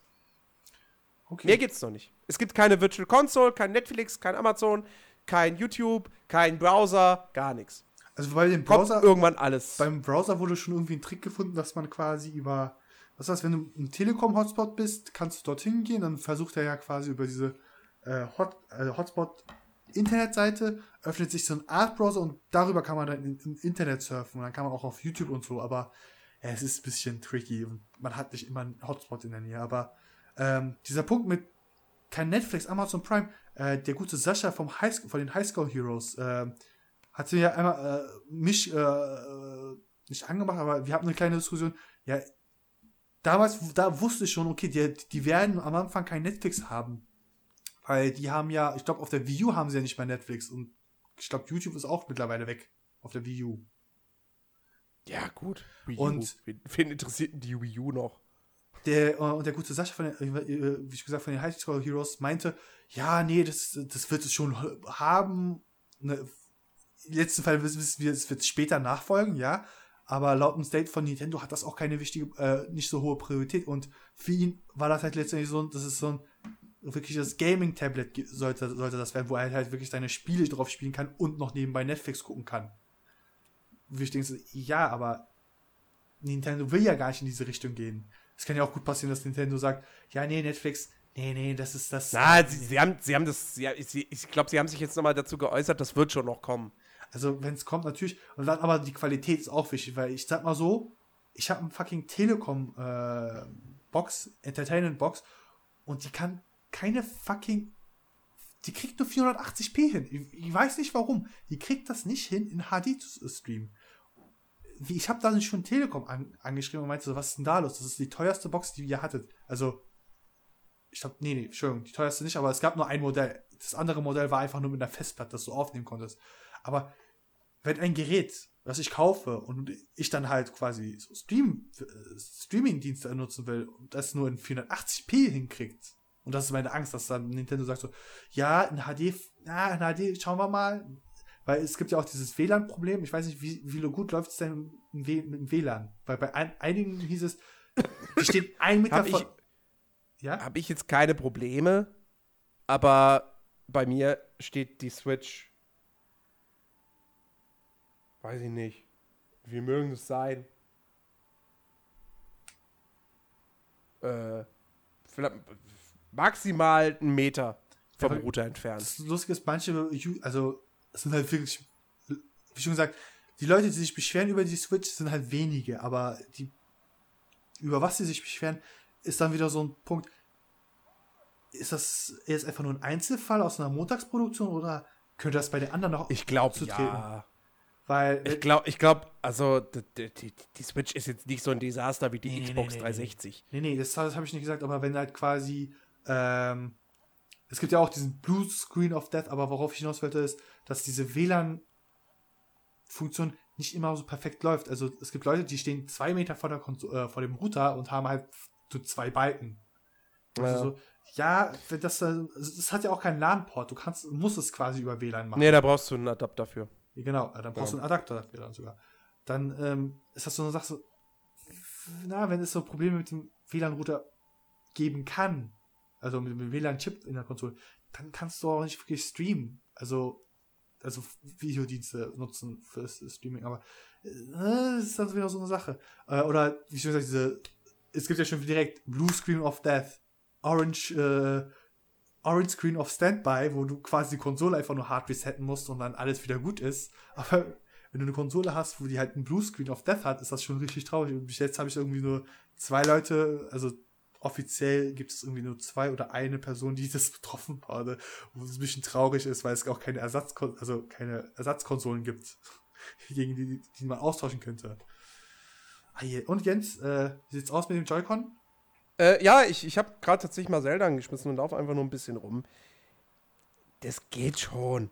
Also, wenn man jetzt echt keinen Bock hat, die 70 Euro für den Pro-Controller auszugeben, was halt wirklich nochmal eine Stange Geld ist, ähm, dann kann man auch mit den Joy-Cons im Grip spielen oder man, man kann es ja auch so machen, man kann ja auch die Joy-Cons rausnehmen und jeweils einzeln halten, wie bei der Wii eben dann die äh, Remote und, und den Nunchuck. Ähm, aber äh, ich sag mal so, ich habe ja den Pro-Controller und also, den will ich jetzt auch nicht mehr missen. Ähm, weil, wie gesagt, die Joy-Cons, so die Analog-Sticks, jetzt gerade mit diesen Aufsätzen, die ich da habe, das geht schon. Ja, das ist schon ordentlich. Ich würde schon sagen, dass ähm, äh, äh, äh für ein, das unter den Handhelds die Switch die besten Analog-Sticks hat. Ähm. Wie gesagt, problematisch finde ich halt die Schultertasten, weil die viel zu nah beieinander liegen. Ähm, und du hast halt kein richtiges Digipad bei den Joy-Cons. Sondern du hast ja auf der linken Seite, mhm. also bei dem linken Joy-Con, hast du halt vier Knöpfe, die das Digipad ersetzen sollen. Aber es kann halt kein Digipad sein, weil du musst ja dann auch so Sachen wie, wie Mario Kart beispielsweise, musst du ja auch mit nur einem Joy-Con spielen können und dann müssten die halt genauso funktionieren wie die normalen Aktionsbuttons. Also sind halt auch da dann normale Buttons und kein, kein Digipad. Ähm, aber ja, also es geht, man kann es machen mit diesem Grip, aber wie gesagt, der hat halt diese eckige Form, das ist halt ein bisschen komisch und so, der ist, es ist klein, also wenn man besonders große Hände hat, ich glaube, dann wird es schwierig, bei mir geht es jetzt noch, ähm, aber äh, klar, ich will nicht mehr zurück zum, zum Pro Controller. Äh, ich will den Pro Controller nicht mehr missen. Der, wie gesagt, der kostet 70 Euro. Und ich bleibe auch dabei. 70 Euro ist viel zu viel Geld dafür. Ähm, den könnten sie eigentlich auch für 40, 50 verkaufen. Weil der hat jetzt nichts an Features, würde ich sagen, wo man meist, okay, müsste, okay, deswegen muss der deutlich teurer sein als ein PS4 oder Xbox One Controller. Aber der Pro Controller ist einer der besten Controller, die ich jemals in der Hand hatte. Und ich würde sagen, alles in allem ist er gleich auf mit dem Xbox One Pad. Ähm, was er besser macht, ist das Digi-Kreuz. Das kann Nintendo halt. Ja, Nintendo kann gute Digi, Digi-Kreuz, Digi-Kreuze, Digi-Pads machen. Ähm, das ist beim Pro-Controller 1A. Ähm, auch der, der, der liegt halt auch wunderbar in der Hand. Ähm, er, ist nicht, er ist nicht so eckig wie der Xbox One-Controller, was ja manch einer tatsächlich nicht so mag. Also es gibt ja wirklich Leute, die sagen, der 360-Controller ist besser als der Xbox One-Controller, weil der halt abgerundetere Kanten hat. Ähm, das ist beim, beim, beim Pro-Controller definitiv auch gegeben. Also der liegt, wie gesagt, wunderbar in der Hand, ähm, hat genau die richtige Größe, der ist auch nicht, der ist nicht zu schwer, der ist nicht zu leicht. Ähm, Aktionsbuttons sind super. Ähm, der verbindet sich auch super schnell mit der Konsole. Also ich habe jetzt zum Beispiel, ich habe die Konsole immer noch an. Ich habe bloß, hab bloß einen Knopf gedrückt. Ich habe einmal auf den A-Knopf gedrückt und äh, zack, bin ich verbunden mit der Konsole und kann mit dem, äh, mit dem Pro-Controller weiterspielen. Ähm, die Analogsticks sind super. Einziges Manko. Das einzige Manko vom Pro-Controller. Es ist hässlich wie die Nacht? Hä? Er ist hässlich wie die Nacht? Nein. Also ich, ich bin jetzt kein riesiger Fan von diesem halbtransparenten Look. Aber dadurch, dass der Pro-Controller schwarz ist, fällt das jetzt auch nicht so sehr auf. Nee, ähm, der hat keine analogen Trigger. Also die Schultertasten sind, sind beides äh, non-analoge Tasten. Sprich, du wirst niemals vernünftig eine Rennspiel Rennsimulation auf der Switch spielen können. Naja, zum Glück ist Project Weil du kannst nicht, nicht die einzige Möglichkeit, analog Gas zu geben, wäre mit dem Analogstick. Und das ist, das ist keine wirkliche Option. Äh, das, das ist ja sehr halt veraltet. Schade. Das wäre wirklich veraltet, wenn die es über den äh, Stick machen würden, weil das ist dann quasi PS2, glaube PlayStation 2 Need for Speed Most Wanted war das damals was. Ja, da hast du, der, der, bei einem Need for Speed drückst du einfach den Aktionsknopf. Nee, nee, das da war. Da du einfach nur Vollgas. Nee, nee, damals war das halt wirklich so, da konntest du bei Most Wanted äh, für die PS2 über den Analogstick, die rechten, kannst du so Gas und Bremsen zusätzlich. Ja, aber wer macht denn das? Äh, das, das war fürs ähm, richtige Timing, dass du mit Gas geben kannst, wird richtig wichtig. Also, ähm, ja. insbesondere später für enge Kurven hast du dann dieses, diese Hartbremse hast du halt ungern benutzt, weil du wusstest, okay, wenn ich jetzt eine Hartbremsung mache, da, da, da fällt ich zu viel Speed um die, in der Kurve, dann werde ich wieder letzter. Und das ist halt in den äh, letzten Rang äh, Blacklist-Fahrern recht wichtig gewesen, wo man gesagt hat, okay, da muss ich halt wirklich nur so, so wenig wie möglich runtergehen, weil das konntest du auch beim Bremsen dann halt wirklich analog, also gefühlmäßig machen, dass du halt nur gefühlt 10 km langsamer wurdest und dann wieder direkt durchstarten konntest, weil du die Kurve schon 10 km weniger besser nehmen konntest. Das ist ist machbar, ist halt altbacken, weil über die Trigger-Tasten das halt viel angenehmer ist. Ja, also wie gesagt, das finde ich halt echt schade. Das ist ein Versäumnis. Äh, aber gut, du hast ja, du, ich meine, du hast bei den Joy-Cons, wie gesagt, hast du auch nur normale Tasten äh, auf den Schultern. Ähm, aber beim Pro-Controller hätten sie doch wenigstens, weil, wie gesagt, wer, wer Rennspielsimulation spielen würde, der würde sowieso, das, das sind dann sowieso die Leute, die sich auch den Pro-Controller kaufen. Aber nun gut, ist egal. Okay, da hat man für Rennsimulation immer noch den PC oder die anderen beiden Konsolen. Wurscht. Ähm, Äh, ja. Wie ist denn das äh, Spiel? Also, Switch achso, was, was man bei Pro Controller noch wirklich lobend so. äh, erwähnen muss, äh, ist der Akku. Also, A, dass halt standardmäßig natürlich ein Akku drin ist. Äh, nicht war bei, bei der Xbox One. Äh, hast du damals gekauft und ja, lag halt dem Controller bloß Batterien bei. Ähm, GG. Aber der Akku hält eben auch super lang. Also, ich würde sagen, sogar noch länger als bei der Xbox One. Ja, gut, und die PS4, die DualShocks sind kein Vergleich. Also, ich wundere mich immer noch, wie schnell bei einem PS4-Controller der Akku alle ist. Äh, darfst du Ich ständig auch. aufladen gefühlt. Das, deswegen habe ich auch immer, äh, deswegen habe ich auch zwei. Also ich glaube, damals, eine Woche später, nachdem ich die Konsole hatte, hatte ich schon einen zweiten Controller und gesagt so, fick doch die Scheiße, warum ist der Akku schon wieder alle? Ja. Äh, nee, also bei, mit dem Ding, ich glaube, was ist angegeben? 40 Stunden kannst du, glaube ich, am Stück spielen. Und dann ist der jetzt leer. Also, das ist schon, das ist schon sehr, sehr ordentlich. Ähm, aber wie gesagt, trotzdem finde ich, 70 Euro ist zu viel Geld. Also, das ist, weil der hat jetzt auch keine, beson keine besonderen Features noch irgendwie. Es ist halt ein ganz normales Gamepad. Nicht mehr als das. Ne? Naja. Ähm, ja, ansonsten so, so äh, Hardware-mäßig, äh, wie gesagt, ist natürlich, dieser Switch-Effekt ist natürlich super geil. Also, das ist halt letztendlich auch das Ding, warum ich eben. Also, ich, ich, ich setze mich jetzt, ich stelle mich jetzt nicht dahin und sage, ich bereue den Kauf der Switch. Ähm, weil ich finde, dass das einfach ein super cooles technisches Gerät ist, wo ich jetzt, also wie gesagt, ich habe letztens in der Bahn eine halbe Stunde mal gezockt.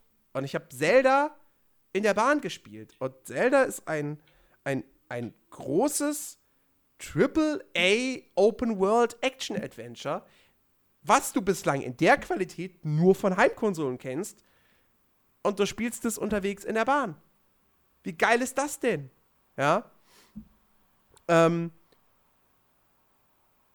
und äh, das ist halt schon ziemlich geil. Und dann eben auch dieser, einfach dieser, dieser Gedanke, du spielst zu Hause, am Fernseher, du musst los, irgendwo hin, du ziehst die Switch aus dem Dock raus, das Bild ist sofort auf der Konsole und du kannst direkt weiterspielen.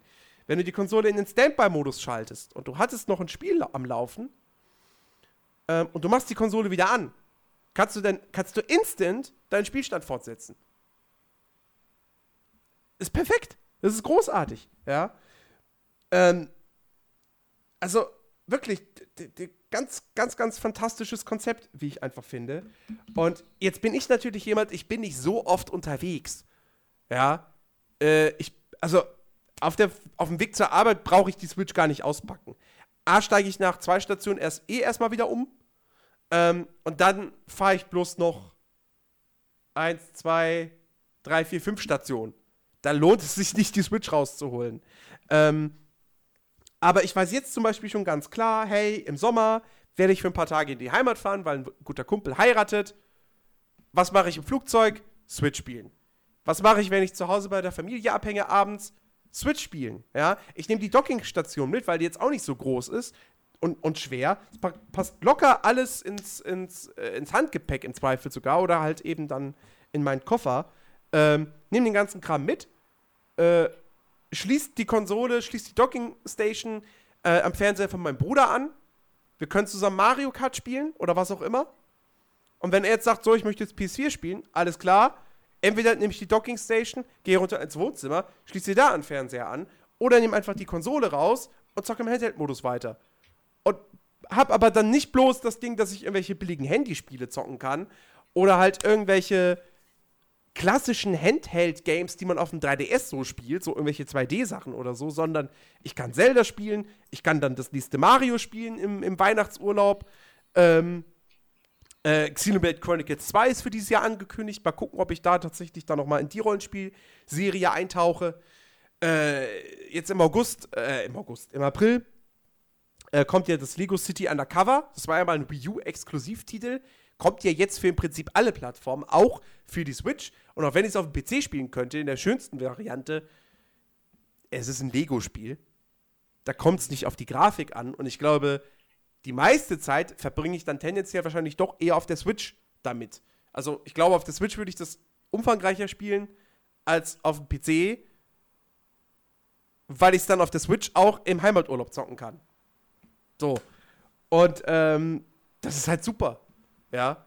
Wenn ich bedenke, weißt du, früher als Kind im Urlaub an der Ostsee habe ich immer meinen PC vermisst. Das Einzige, was ich mitnehmen konnte, war mein Gameboy. Der uralte Gameboy. So, da konnte ich Pokémon drauf spielen, das war schon das komplexeste und größte. Ähm, aber es hat sich halt immer so, was es war halt nie irgendwie so das Gefühl, geil, ich kann jetzt Spiele wie ich sie auf dem PC zocke, auch unterwegs spielen. Das war beim Game Boy nicht der Fall. Ähm, und bei der Switch ist genau das der Fall. Ich krieg vielleicht nicht die Grafikqualität von einem PC, aber ich krieg trotzdem AAA Heimkonsolenware. Und ähm, das finde ich fantastisch. Das ist großartig. Eigentlich wünschte ich jetzt fast, ich wäre mehr unterwegs. Ich müsste irgendwie morgens eine Stunde hin zur Arbeit pendeln, weil dann würde sich die Switch noch mehr lohnen. Ähm, ja, aber so wie gesagt, ich finde, es ist ein tolles technisches Gerät einfach und äh, ja, es ist zu teuer. Das muss man jetzt am Ende dann halt doch sagen. 330 Euro für das Ding, 70 Euro nochmal für den Pro-Controller, da kommt noch das Zelda obendrauf, dann kam jetzt noch dieses Starter-Kit obendrauf, das heißt, ich bin bei 500 Euro mit allem drum und dran.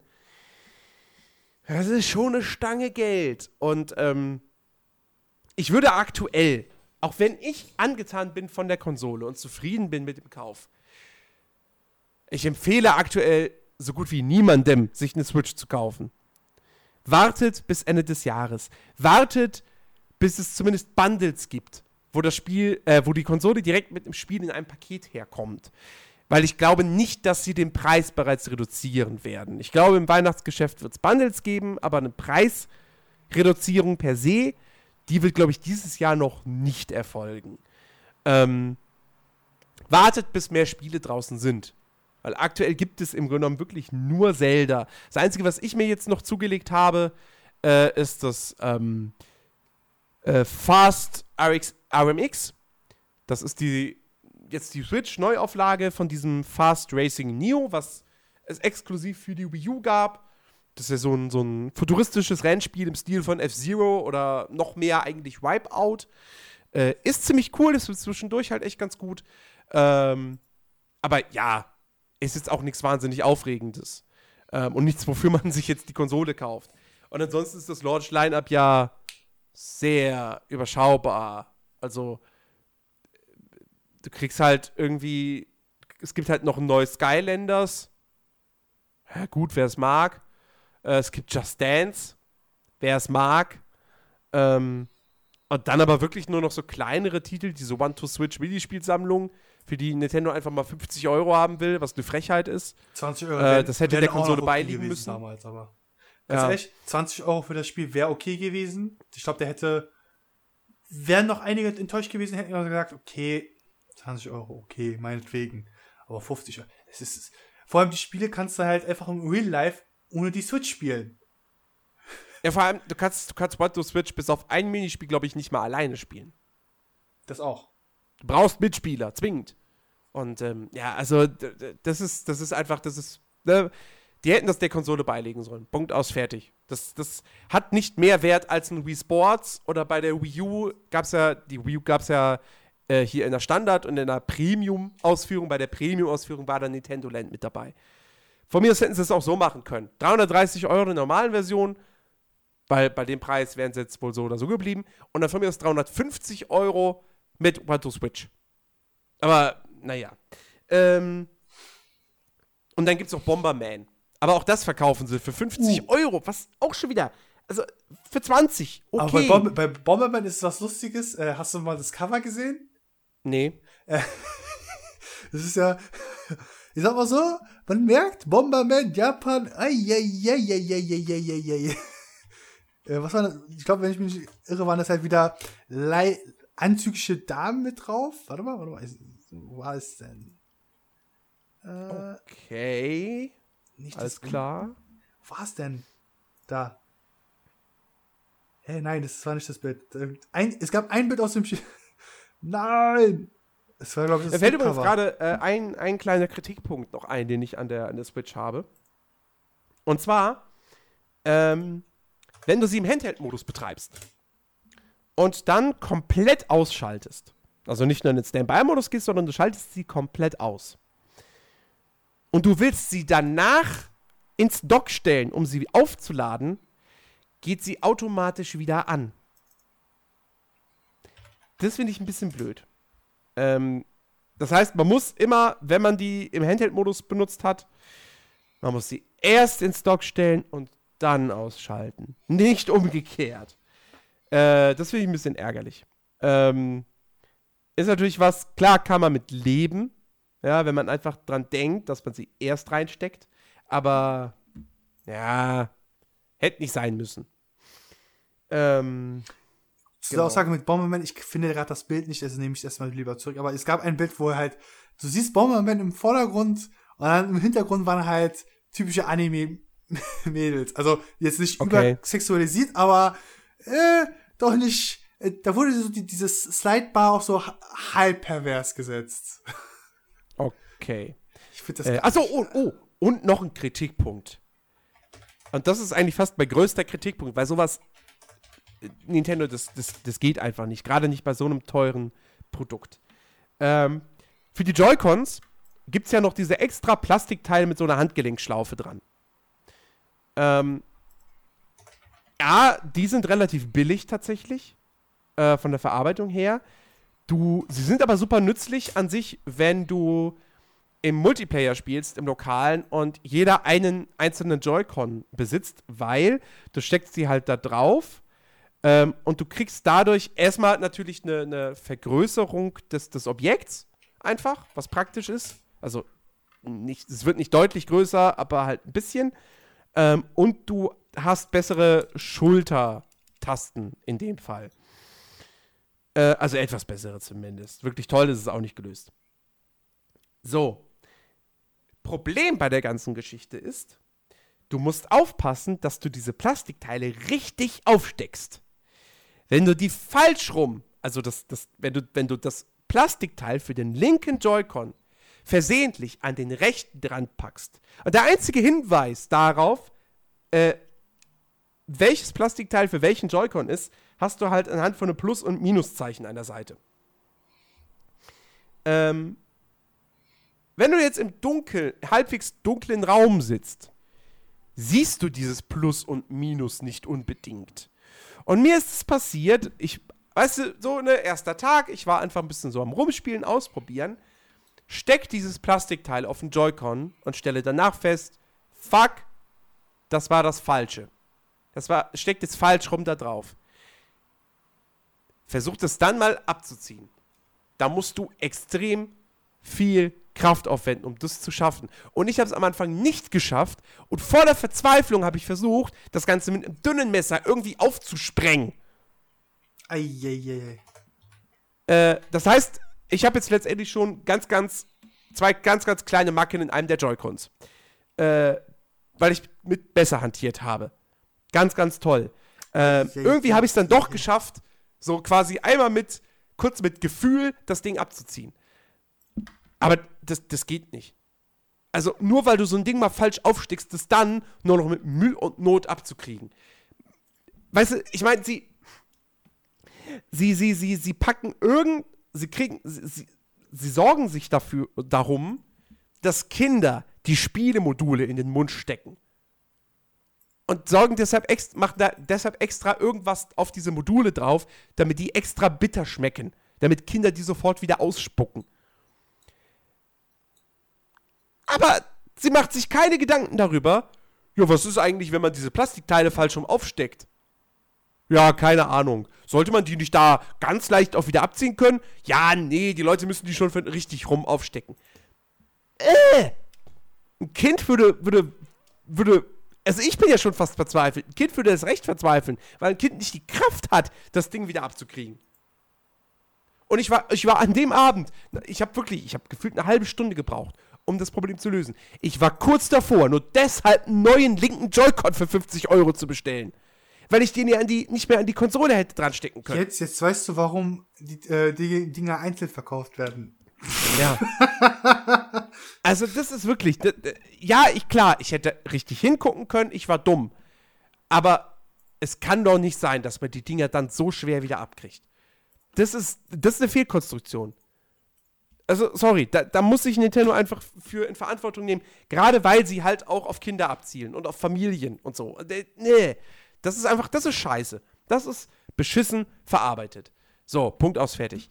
Ähm, ich glaube, zur Konsole habe ich jetzt alles gesagt. Äh, es sei denn, du hast noch irgendwie eine offene Frage. Äh, nö, ich bin jetzt erstmal sehr gut äh, versorgt. Man kann vielleicht noch zum, zum, ähm, zum ganzen Betriebssystem und der Benutzeroberfläche sagen, das ist alles tadellos. Also das, das ganze Dashboard und so, das funktioniert alles super schnell, ohne große Wartezeiten. Ähm, ja, und ist super übersichtlich. Auch weil man bislang nicht viel mit der Konsole machen kann. Aber äh, das, das, da kann, kann, man sich echt nicht, nicht beklagen. Ähm, ja, aber ich denke, das dürfte es äh, gewesen sein zur Konsole, zur Hardware. Dann kommen wir zum letzten großen Thema für die heutige Sendung. Und wir sind schon bei zweieinhalb Stunden. Ja. Eieiei. Ja, The Legend of Zelda. Breath of the Wild. Ähm, was möchtest du über dieses Spiel wissen? Alles. Alles. Alles, ja. Äh, freut euch auf die nächsten zwei Stunden. Nein. äh, was? Fertig? Geil. Oh Mann. Äh, ich, ich möchte eigentlich auch langsam zum Ende kommen und wollte heute noch zocken. Ich, ich sehe, komm, das, das klappt nicht mehr. Zur Story sage ich jetzt einfach nicht großartig was, weil. Also, Link erwacht aus einem hundertjährigen Schlaf und du musst Ganon besiegen. That's it. That's it. That's it, Fox. ja, die, also ernsthaft, die Geschichte ist doch, die, ist, die interessiert doch keinen. Das ist doch alles, äh, was neu ist. Es gibt richtige Zwischensequenzen mit Sprachausgabe. Ja, Zelda zum ersten Mal Sprachausgabe. Ähm, Wie hoch ist ihre Stimme gepitcht? Was? Wie hoch ist ihre Stimme gepitcht? gepitcht? Also wie hoch? Die Wessen Stimme? Von Zelda. Gar nicht hoch gepitcht. Sie redet dich etwas hoch, ganz hoch. Nein, spricht, das ist eine ganz normale Frauenstimme. Okay. Ähm, die deutsche Sprachausgabe ist okay. Also kann ich jetzt nicht meckern. Äh, das Problem bei der Switch ist, wenn man auf Englisch spielen möchte, muss man halt die Konsolensprache umstellen. Du kannst nicht im Spiel einfach sagen Deutsch oder Englisch oder Japanisch. Ähm, das ist ein bisschen blöd. Aber ich finde die deutsche Synchro okay, damit kann man echt spielen. Und es beschränkt sich halt auch wirklich nur auf die Zwischensequenzen in der Hauptstory. Ansonsten hast du trotzdem nur dieses Ho, ho, ho, ho, ho, ja. ja, mehr ist es nicht. Und Link bleibt nach wie vor stumm. Ähm, ja, das so, also das so viel zur Geschichte. Mehr muss man da jetzt echt nicht sagen. Ja, Link wacht nach 100 Jahren auf, muss die Welt retten. Ähm, Du kannst im Prinzip direkt, also das Spiel beginnt ja auf diesem vergessenen Plateau, wo du erst einmal nicht runter kannst, weil, naja, wenn du da runterspringst, bist du tot. Weil der Abgrund einfach viel zu hoch ist. Ähm, das heißt, du bist erstmal damit beschäftigt. Ähm, du hast ja diesen Shika-Stein, den kriegst du direkt am Anfang. Und für den kriegst du ein paar Module. Und diese Module ersetzen im Prinzip die Items aus alten Zelda-Spielen. Ähm, du hast ein Magnetmodul, du hast zwei verschiedene Bombenmodule, eins viereckig, vierecke Bomben, die, naja, du wirfst die und sie bleiben da, wo du sie hingeworfen hast. Und du hast runde Bomben, die kullern halt weg. Ähm, du hast noch ein Stasis-Modul, damit kannst du Dinge und auch Gegner einfrieren. Ähm, und du hast ein Kryo-Modul, womit du, also mit dem Stasis-Modul frierst du Sachen in der Zeit ein und mit dem Kryo-Modul kannst du äh, Eisblöcke erschaffen, um zum Beispiel über Wasser zu gelangen. Also eine der Möglichkeiten, um, um, um über Wasser zu gelangen. Link kann natürlich auch schwimmen, kostet allerdings Ausdauer. Wenn die Ausdauer weg ist, ertrinkt Link. Oh. Äh, oder du fällst äh, Bäume und baust dir aus den Baumstämmen eine Brücke. Das geht auch. Ähm, ja, und wie gesagt, der große Unterschied zu den alten Zelda-Spielen, was, was diese ganzen, was diese ganze Item-Geschichte ist, halt eben, sobald du alle Shika-Module hast, kannst du auch alle Rätsel im Spiel lösen. Denn die große Neuerung ist ja, aha, Zelda Breath of the Wild ist jetzt Open World. Also Klar hattest du auch in den Vorgängern immer schon eine frei begehbare Welt, aber du hattest ja immer Abschnitte, wo du erstmal noch nicht hingekommen bist, weil dir dafür ein Item gefehlt hat und so weiter und so fort. Und die Dungeons hast du in einer festen Reihenfolge absolviert. Breath of the Wild sagt, nach dem, also sobald du dieses Plateau verlassen kannst, sagt dir das Spiel, mach was du willst. Geh wohin du willst, mach die Dungeons in beliebiger Reihenfolge, hab Spaß. Ähm, die einzige Grenze ist im Grunde genommen, wenn du in Gebiete gehst und das sind Gegner, die sind zu stark für dich, ja, dann hast du halt Probleme. So, die machen dich halt schnell platt. Und generell ist übrigens Zelda Breath of the Wild ein Spiel, wo man wirklich sehr, sehr häufig stirbt. Also, ich, ich würde fast sagen, in, in, ich bin jetzt in Zelda in knapp über 10 Stunden öfter gestorben als in an die 20 Stunden Nio. Das heißt jetzt nicht, dass Breath of the Wild ein super schweres Spiel aller Dark Souls ist. Aber man muss aufpassen, was man macht. Wenn du einen Berg raufkletterst und deine Ausdauer ist weg und du fällst runter, je nachdem wie hoch der Berg halt ist, bist du tot. Wenn du schwimmst und deine Ausdauer ist weg und du ertrinkst und du hast nicht mehr genug Herzen, bist du tot. Wenn du dich unüberlegt an irgendwelche Gegner ranwachst, die noch zu stark für dich sind, und dir mit einem Schlag mal vier Herzen abziehen, bist du am Anfang des Spiels tot. Also, man muss schon wirklich über bedacht vorgehen. Allerdings ist das Speichersystem super, super fair. Also es werden regelmäßig automatische Spielstände angelegt und du kannst auch jederzeit frei speichern. Was bei, einem, bei einer Konsole, die du halt auch als Handheld benutzen kannst, finde ich auch zwingend notwendig ist. Weil, wenn du in der Bahn sitzt und du kannst bei einem Spiel wie Zelda nicht frei abspeichern und du musst jetzt aber aussteigen und irgendwie direkt zum Termin oder sonst was, naja, dann wäre es halt schon gut, wenn du nicht erst noch einen Speicherpunkt aufsuchen musst. Ähm, also von dem her, das ist alles super, super fair. Das heißt, wenn du mal stirbst, in den seltensten Fällen musst du irgendwas wieder großartig wiederholen. Also meistens stirbst du wirklich da, äh, meistens fängst du wieder da an, wo du auch gerade gestorben bist. Und also da kann man sich nicht, nicht, nicht, nicht, nicht beschweren. Ähm, ja, aber die Open World.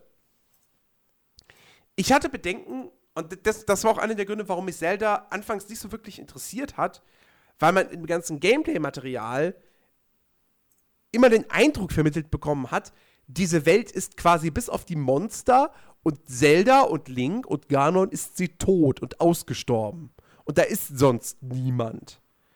Äh, und es ist eine leere Welt und es gibt keine Quests und blablub. Ähm, das stimmt nicht. Die Welt ist total lebendig. Es gibt Dörfer, es gibt Städte, es gibt, die begegnen auch in der Wildnis immer wieder Händler und andere NPCs. Ähm, und äh, ja, die Welt ist total lebendig und sie ist unfassbar gut designt. Also, es gibt zwar durchaus mal größere, weitere ebene Flächen, die jetzt nicht vollgestopft sind mit irgendwelchen NPCs und Gegnern und Objekten und vor allem nicht mit irgendwelchen Symbolen auf der Karte, die sagen, da ist eine Mission, da ist eine Mission, da ist eine Mission, da ist ein Sammelgegenstand, da ist ein Sammelgegenstand, da ist was, da ist was, da ist was. So Ubisoft-typisch.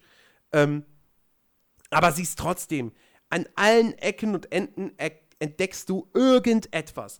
Sei es ein NPC mit einer Nebenquest.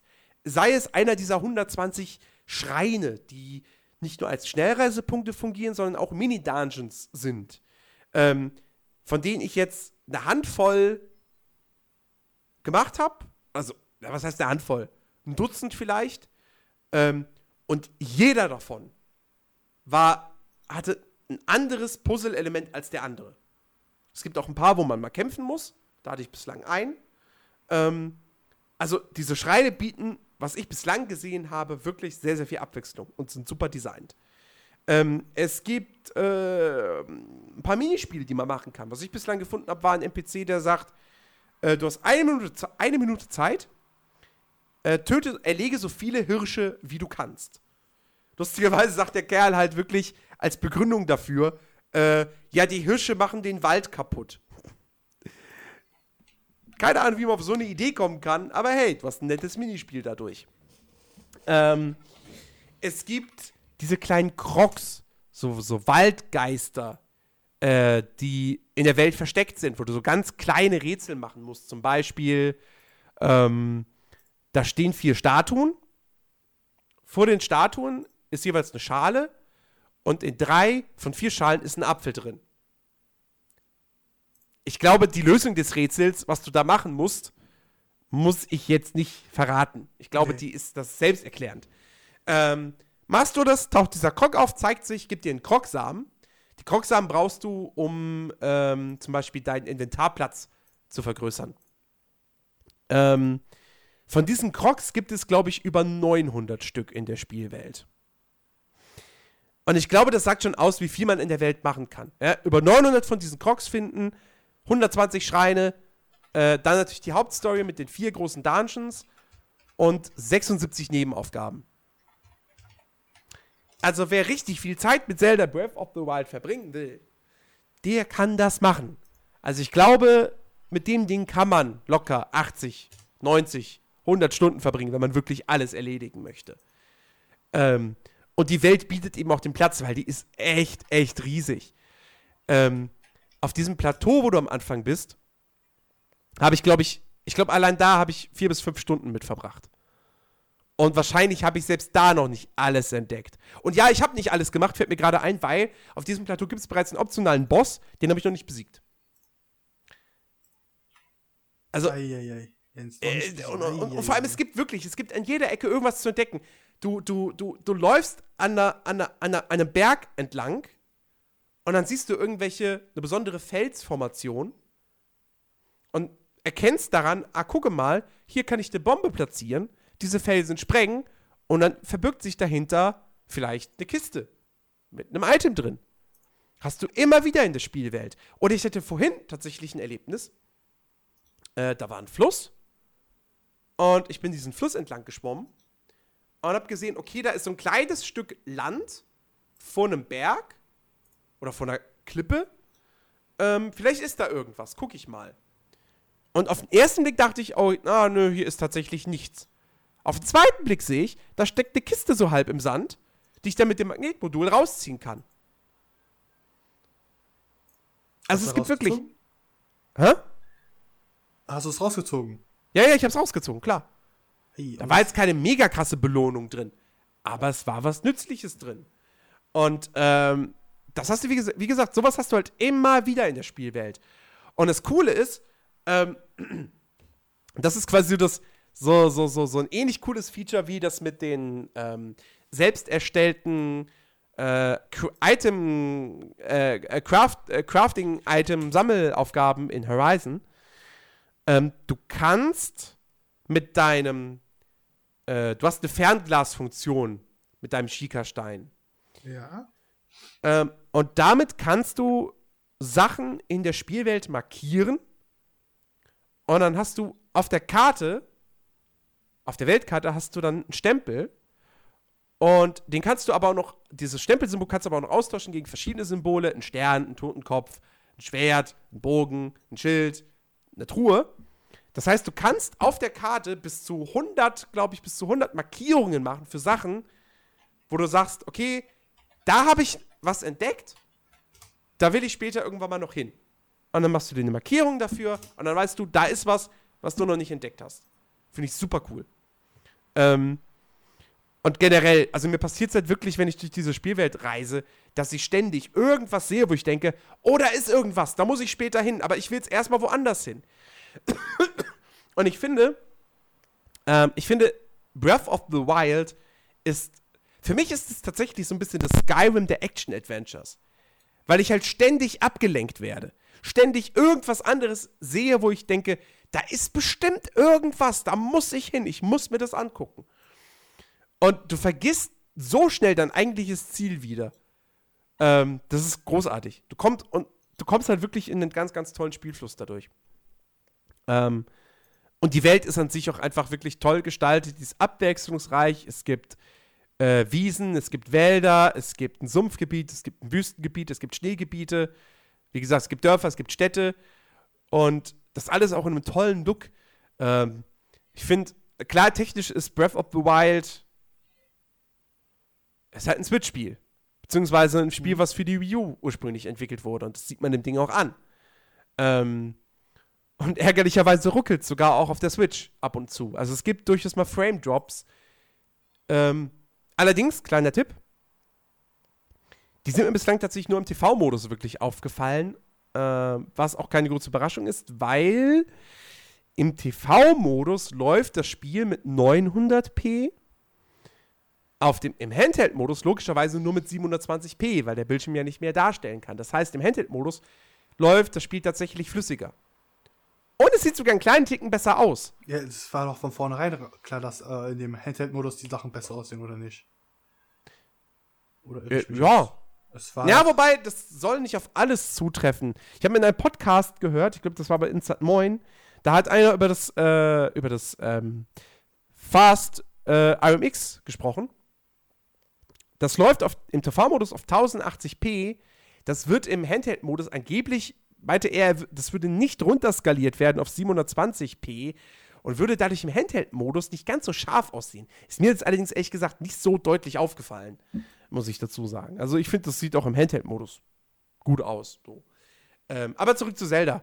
Ähm, was mir wirklich super gefällt, ist halt einfach der Stil, weil ich finde, die Spielwelt sieht tatsächlich teilweise echt aus wie in einem Ghibli-Film.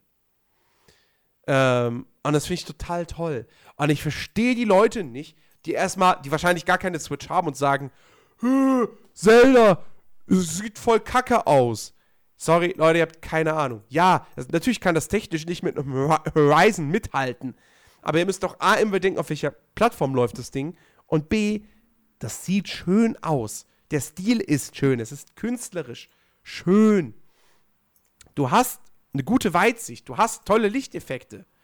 Ähm, und du hast halt auch einfach sau viele Details, ja, irgendwie Wind, der Gräser, der, der, der, der Laub äh, durch die Luft wirbelt.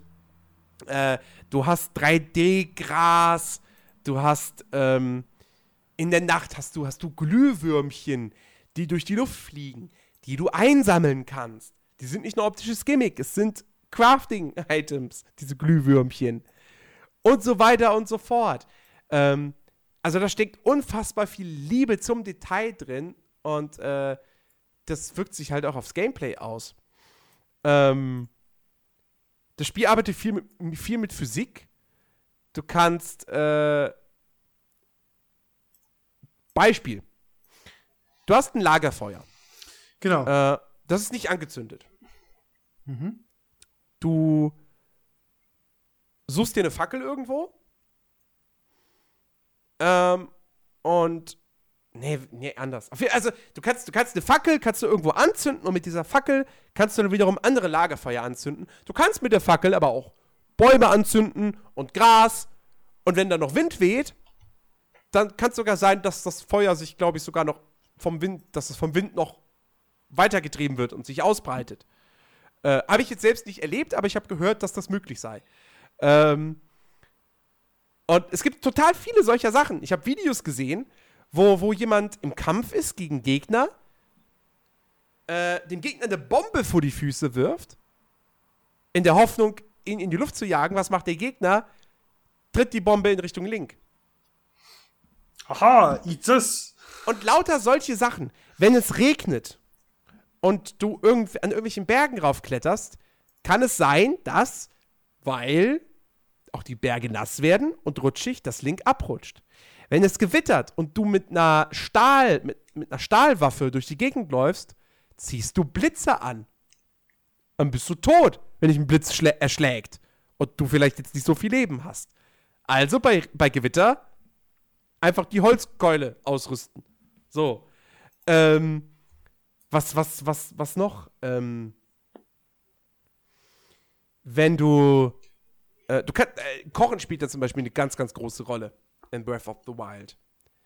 Äh, du kannst sau viele Zutaten sammeln und die wild kombinieren zu irgendwelchen Rezepten, die dich heilen, die aber auch Buffs äh, mit sich bringen, wie mehr Frage. Ausdauer, mehr Angriffskraft, mehr Verteidigung. Ähm, nehmen wir an, du hast einen Apfel, einen Apfelbaum. Du hast einen Bogen. Du hast ja. Feuerpfeile. Du schießt mit einem Feuerpfeil auf einen Apfel. Der Apfel wird zum, automatisch zum Bratapfel. ohne dass du ihn vorher kochst. Naja. Lauter solche kleine Details. Es ist, das ist großartig. Dieses Spiel ist so durchdacht. Ja. Es ist, es ist fantastisch. Es gibt immer wieder neue Sachen, die ich irgendwie äh, in, der, in der Spielmechanik entdecke. Äh, oder die der. Also auch Sachen, die das Spiel jetzt nicht so direkt aufs Auge drückt. Ähm, da entdeckst du zum Beispiel einen Hund. Ja. Und denkst dir, ach, guck mal, ein süßer Hund, alles klar. Ja, ich lauf mal weiter. Zwei Stunden später lese ich in dem Ladebildschirm als Tipp, wenn du Hunden etwas zu essen gibst, dann hat das vielleicht einen Vorteil für dich. Also, zack, zurück zu diesem Hund, Steak ihm ein bisschen äh, äh, Fleisch vor die Nase geworfen. Und nach drei, vier Stück fängt der Hund auf einmal an, loszulaufen. Und ich folge ihm und er führt mich zu einer Kiste, die im Boden vergraben ist. Ähm, und so weiter und so fort, ja. Und also, der, ah, es ist, es ist so toll. Es ist so toll. Ähm, was da alles, wie, wie gesagt, drinsteckt, was sich Nintendo alles hat einfallen lassen. Auch wie gesagt, dann das Design dieser Minischreine, dieser Mini-Dungeons ist so clever und so gut und so vielfältig. Die, das, das, das Kämpfen macht sau viel Spaß. Ähm, ich, also es gibt wenige Kritikpunkte, die ich tatsächlich an Breath of the Wild habe, um es tatsächlich mal ein bisschen abzukürzen. Ähm, ein Kritikpunkt, ja, wäre vielleicht tatsächlich die magere Story, aber das war bei Nintendo schon immer so. Man weiß, worauf man sich einlässt. Ja, man kann das kritisieren, man sollte das kritisieren, weil man kann einfach von Spielen storytechnisch mehr erwarten. Aber auf der anderen Seite sage ich ja auch immer, Gameplay first. Gameplay ist immer wichtiger als Story. Und ich wünschte mir, das Ding hätte eine richtig coole, spannende, wendungsreiche Geschichte. Aber dadurch, dass das Gameplay-Technische so hervorragend ist, würde ich trotzdem behaupten, äh, auch aufgrund, äh, trotz magerer Geschichte, ist das Ding ein Open-World-Meilenstein. Äh, und das ist es für mich tatsächlich. Ähm, auch wenn jetzt zum Beispiel die Nebenaufgaben, ich finde, da ist, also fast alle Nebenaufgaben, die ich bislang serviert bekommen habe, das ist aber auch nur ein Bruchteil von dem, was es im Spiel gibt, sind eigentlich Sammelaufgaben. Also, äh, aber mit für mich dieser, dieser Grundvoraussetzung, äh, es gibt einen NPC, der erzählt dir was, da, da, da ist ein Dialog geschrieben worden, ähm, dieser NPC hat ein Problem oder einen Wunsch oder wie auch immer und er hat diesen Wunsch oder dieses Problem deswegen und deswegen braucht er deine Hilfe. Ähm, also insofern, die sind halbwegs nett verpackt, die Nebenmissionen. Und äh, deswegen stört mich das jetzt auch nicht so sehr, dass es dann halt doch Großteil, zum Großteil halt heißt, ja komm, äh, bring mir mal bitte drei antike Schrauben. So, ja. Ähm, und vor allem, du kriegst immer eine ne, ne, ne gute Belohnung dafür. Äh, Wenn schon, ich habe letztens, also. ich habe letztens eine Quest gemacht, die war halt wirklich auch, habe ich irgendwas gesammelt, dem NPC gebracht und er hat mir dafür 100 Rubine gegeben. Und 100 Rubine sind dann einfach mal verdammt viel in der Welt von Zelda. Ähm, da kannst du schon ordentlich was von mit kaufen. Also, Es fällt mir so direkt. I got money! Ja, eben. das ist wirklich, also, ne, manchmal, wie gesagt, nette Verpackung und dann irgendwie coole Belohnung und du bist mit der simpelsten Sammelquest zufrieden. Aber Äh, Jens, so zusammen, zusammengefasst hat es sich ja auch wiederum sehr gepackt. Also Ey, total. zusammenfassend haben wir jetzt im Frühjahr 2017 Yakuza, was dich, was dich überrascht hat. Was wir aber beide wahrscheinlich nie wieder spielen werden oder nie durchspielen werden. Ja, irgendwann mal, ne? Irgendwann mal. So ja. in, in der Rente. Ich hab's mir auf der PS4 den Ordner irgendwann, also ich habe den Ordner wirklich irgendwann genannt. Ja. ähm, Yakuza. Dann haben wir, ähm, was war denn? For Honor. Neo. Neo. Horizon. Jetzt, Horizon. Resident Evil 7 war auch Resident Evil super. 7 Auch. Ähm, Zelda jetzt auch noch. Das ist jetzt schon immer voller. Du hast es ja schon gesch geschrieben, ne? In einem Tweet, dass du, dass dieses Spiel ja halt immer krasser wird. Nur, Es ist für mich aktuell wirklich ganz, ganz heißer Kandidat auf das Game of the Year. Und das sage ich als jemand, der mit Zelda vorher wirklich nichts anfangen konnte. Und das ist halt die große Stärke von diesem Zelda, dass es eben auch dadurch, dass es so viel anders macht, ist es eben auch gut für Leute geeignet, die bislang mit Zelda nichts anfangen konnten. Obwohl es trotzdem immer noch genug Zelda-typische Elemente hat. Ich kann aber verstehen, wenn knallharte Zelda-Fans sagen, hä, da ist von der eigentlichen Zelda-Formel eben genau dieses Ding, dass du erst nach und nach Items bekommst, um in neue Gebiete der Spielwelt vorzudringen, um die Dungeons machen zu können. Das fehlt. Du kannst alles direkt von Anfang an machen. Sobald du vom Plateau runterbringen bist, kriegst du keine neuen Items mehr. Abgesehen von Waffen, Rüstung äh, und Schilden. Ähm, das ist übrigens einer der Punkte.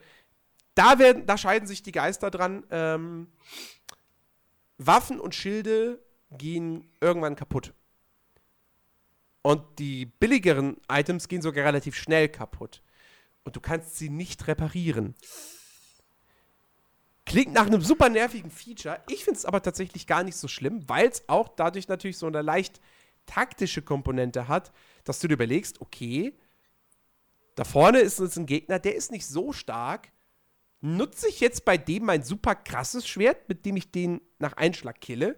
Oder nehme ich lieber einfach hier diese billige Holzkeule, wo ich vielleicht drei Schläge brauche, aber bei dem Gegner ist es kein Problem.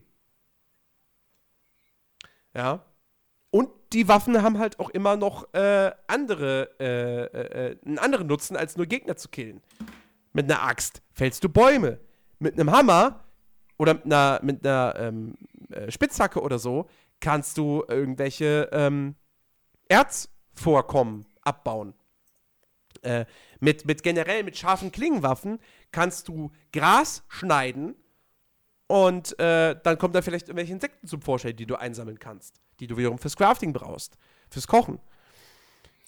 Also man muss sagen, ne, dieser Minecraft Essenz ist auch jetzt mittlerweile bei Nintendo angekommen, richtig? Ja, Minecraft würde ich jetzt vielleicht noch nicht unbedingt sagen, sondern eher so ein bisschen doch. Survival Light.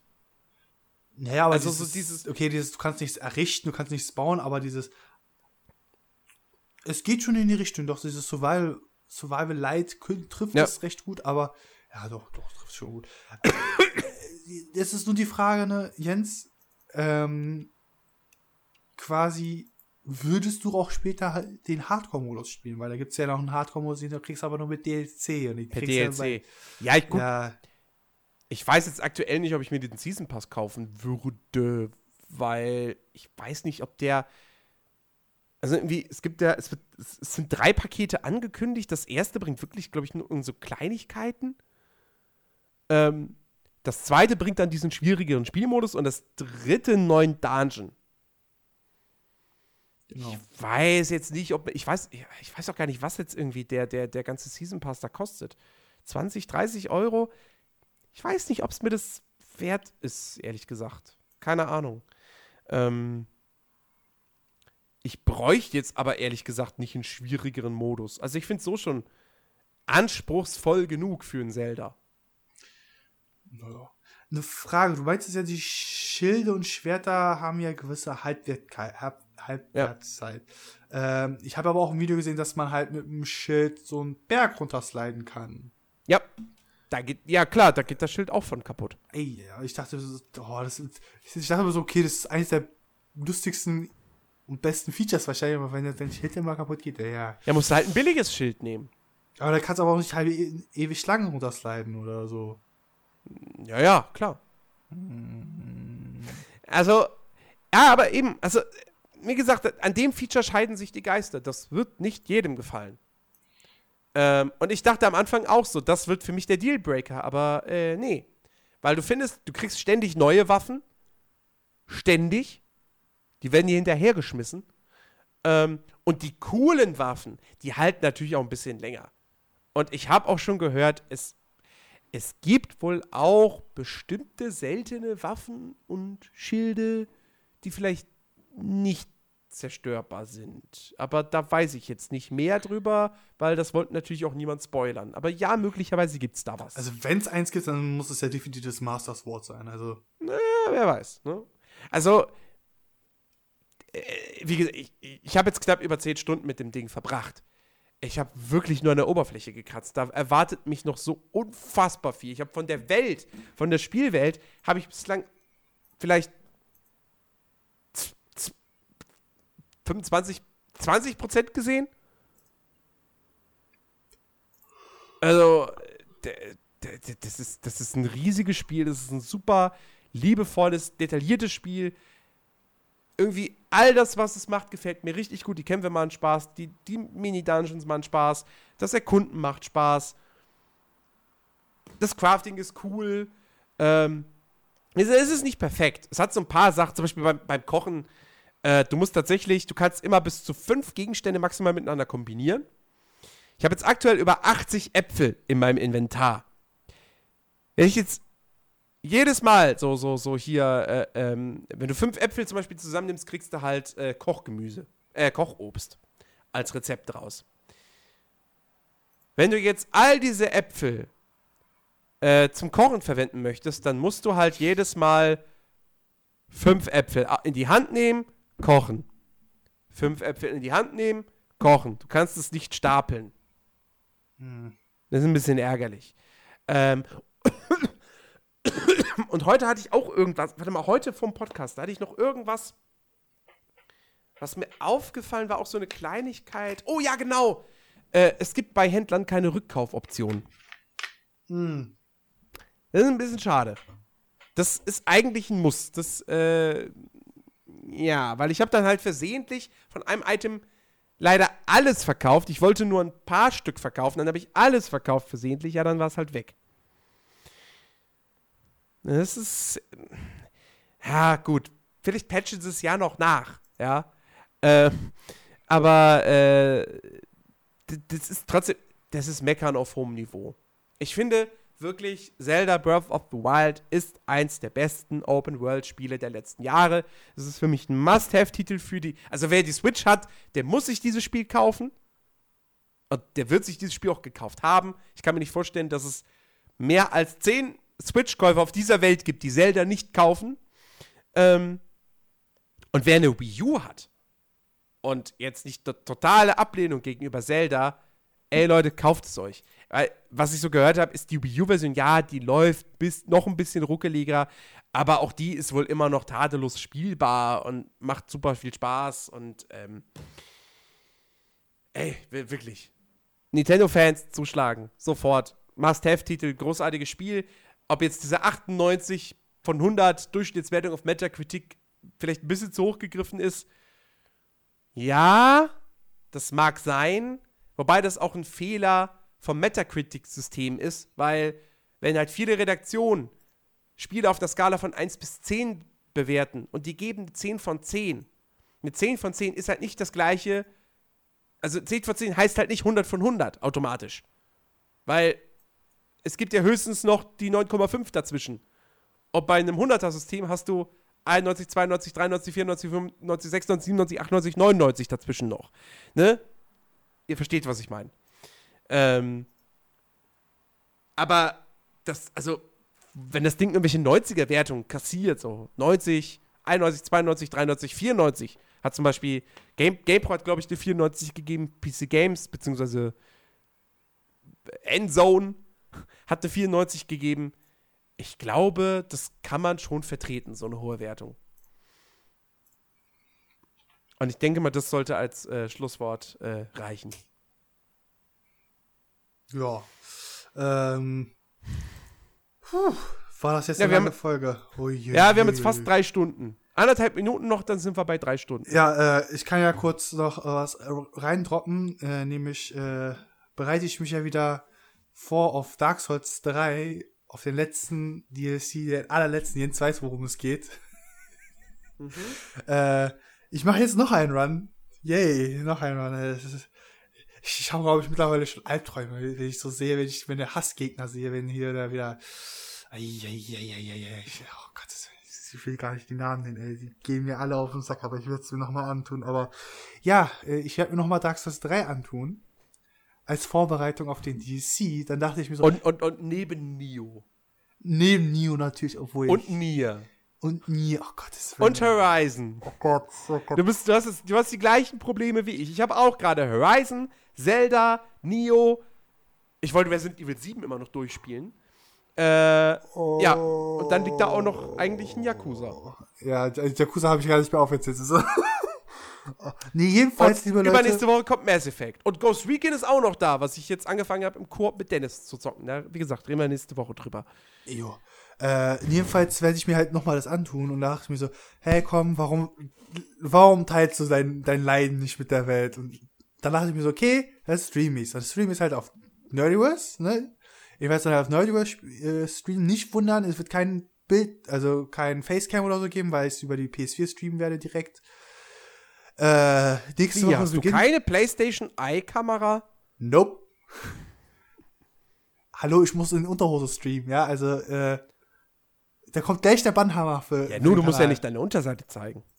Äh, Unfälle passieren. Jedenfalls, äh, ab nächste Woche Dienstag werde ich anfangen. Äh, der DC wird ja erst äh, kurz Ende, Ende, ich gucke das nochmal live nach, bevor ich das sage, weil ich werde den DC dann mit in dem Projekt streamen und das wird dann halt einfach, ich weiß nicht, ob es dann direkt auf YouTube hochlade lade oder es erstmal archivieren werde, aber ähm, jo, es wird freude, freudig. Freut euch auf Kommentare von mir, wie, wie ich einfach alles verfluche, warum ich das, mir das nochmal antue. Am 28. geht's los. Ich habe glaube zwei. Nee, warte mal, wie lange habe ich? Bis zum 31. habe ich Urlaub. Äh, ja, vier Tage sollten reichen, um DLC durchzukriegen. Also das heißt, Hauptspiel, erster DLC und zweiter DLC. Für habe ich drei Wochen Zeit. Sollte ich hinkriegen. Ja. Also, schaut vorbei auf äh, twitch.tv slash nerdiverse.de. Ich werde versuchen, immer eine halbe Stunde vorher zu announcen. Ich bin mir gerade selbst nicht mehr so sicher, ob es Nerdiverse oder nerdiverse.de ist. Hab's schon so lange nicht mehr gestreamt. Ja. Äh, und ansonsten hören wir uns dann nächste Woche wieder zur nächsten Ausgabe Players Launch Podcast. Dann mit äh, Ghost Recon, Wildlands und Nier Automata als die großen Hauptthemen. oh Gott, stimmt. Das wird nochmal so eine epische Folge. Nein, nicht ganz so episch. Weil ich glaube, Ghost Recon kann ich ziemlich kurz fassen. Ähm, ja. Also, liebe Oh, Leute, nee. macht es gut. Bis zum nächsten Mal. Gehabet euch wohl. Ciao.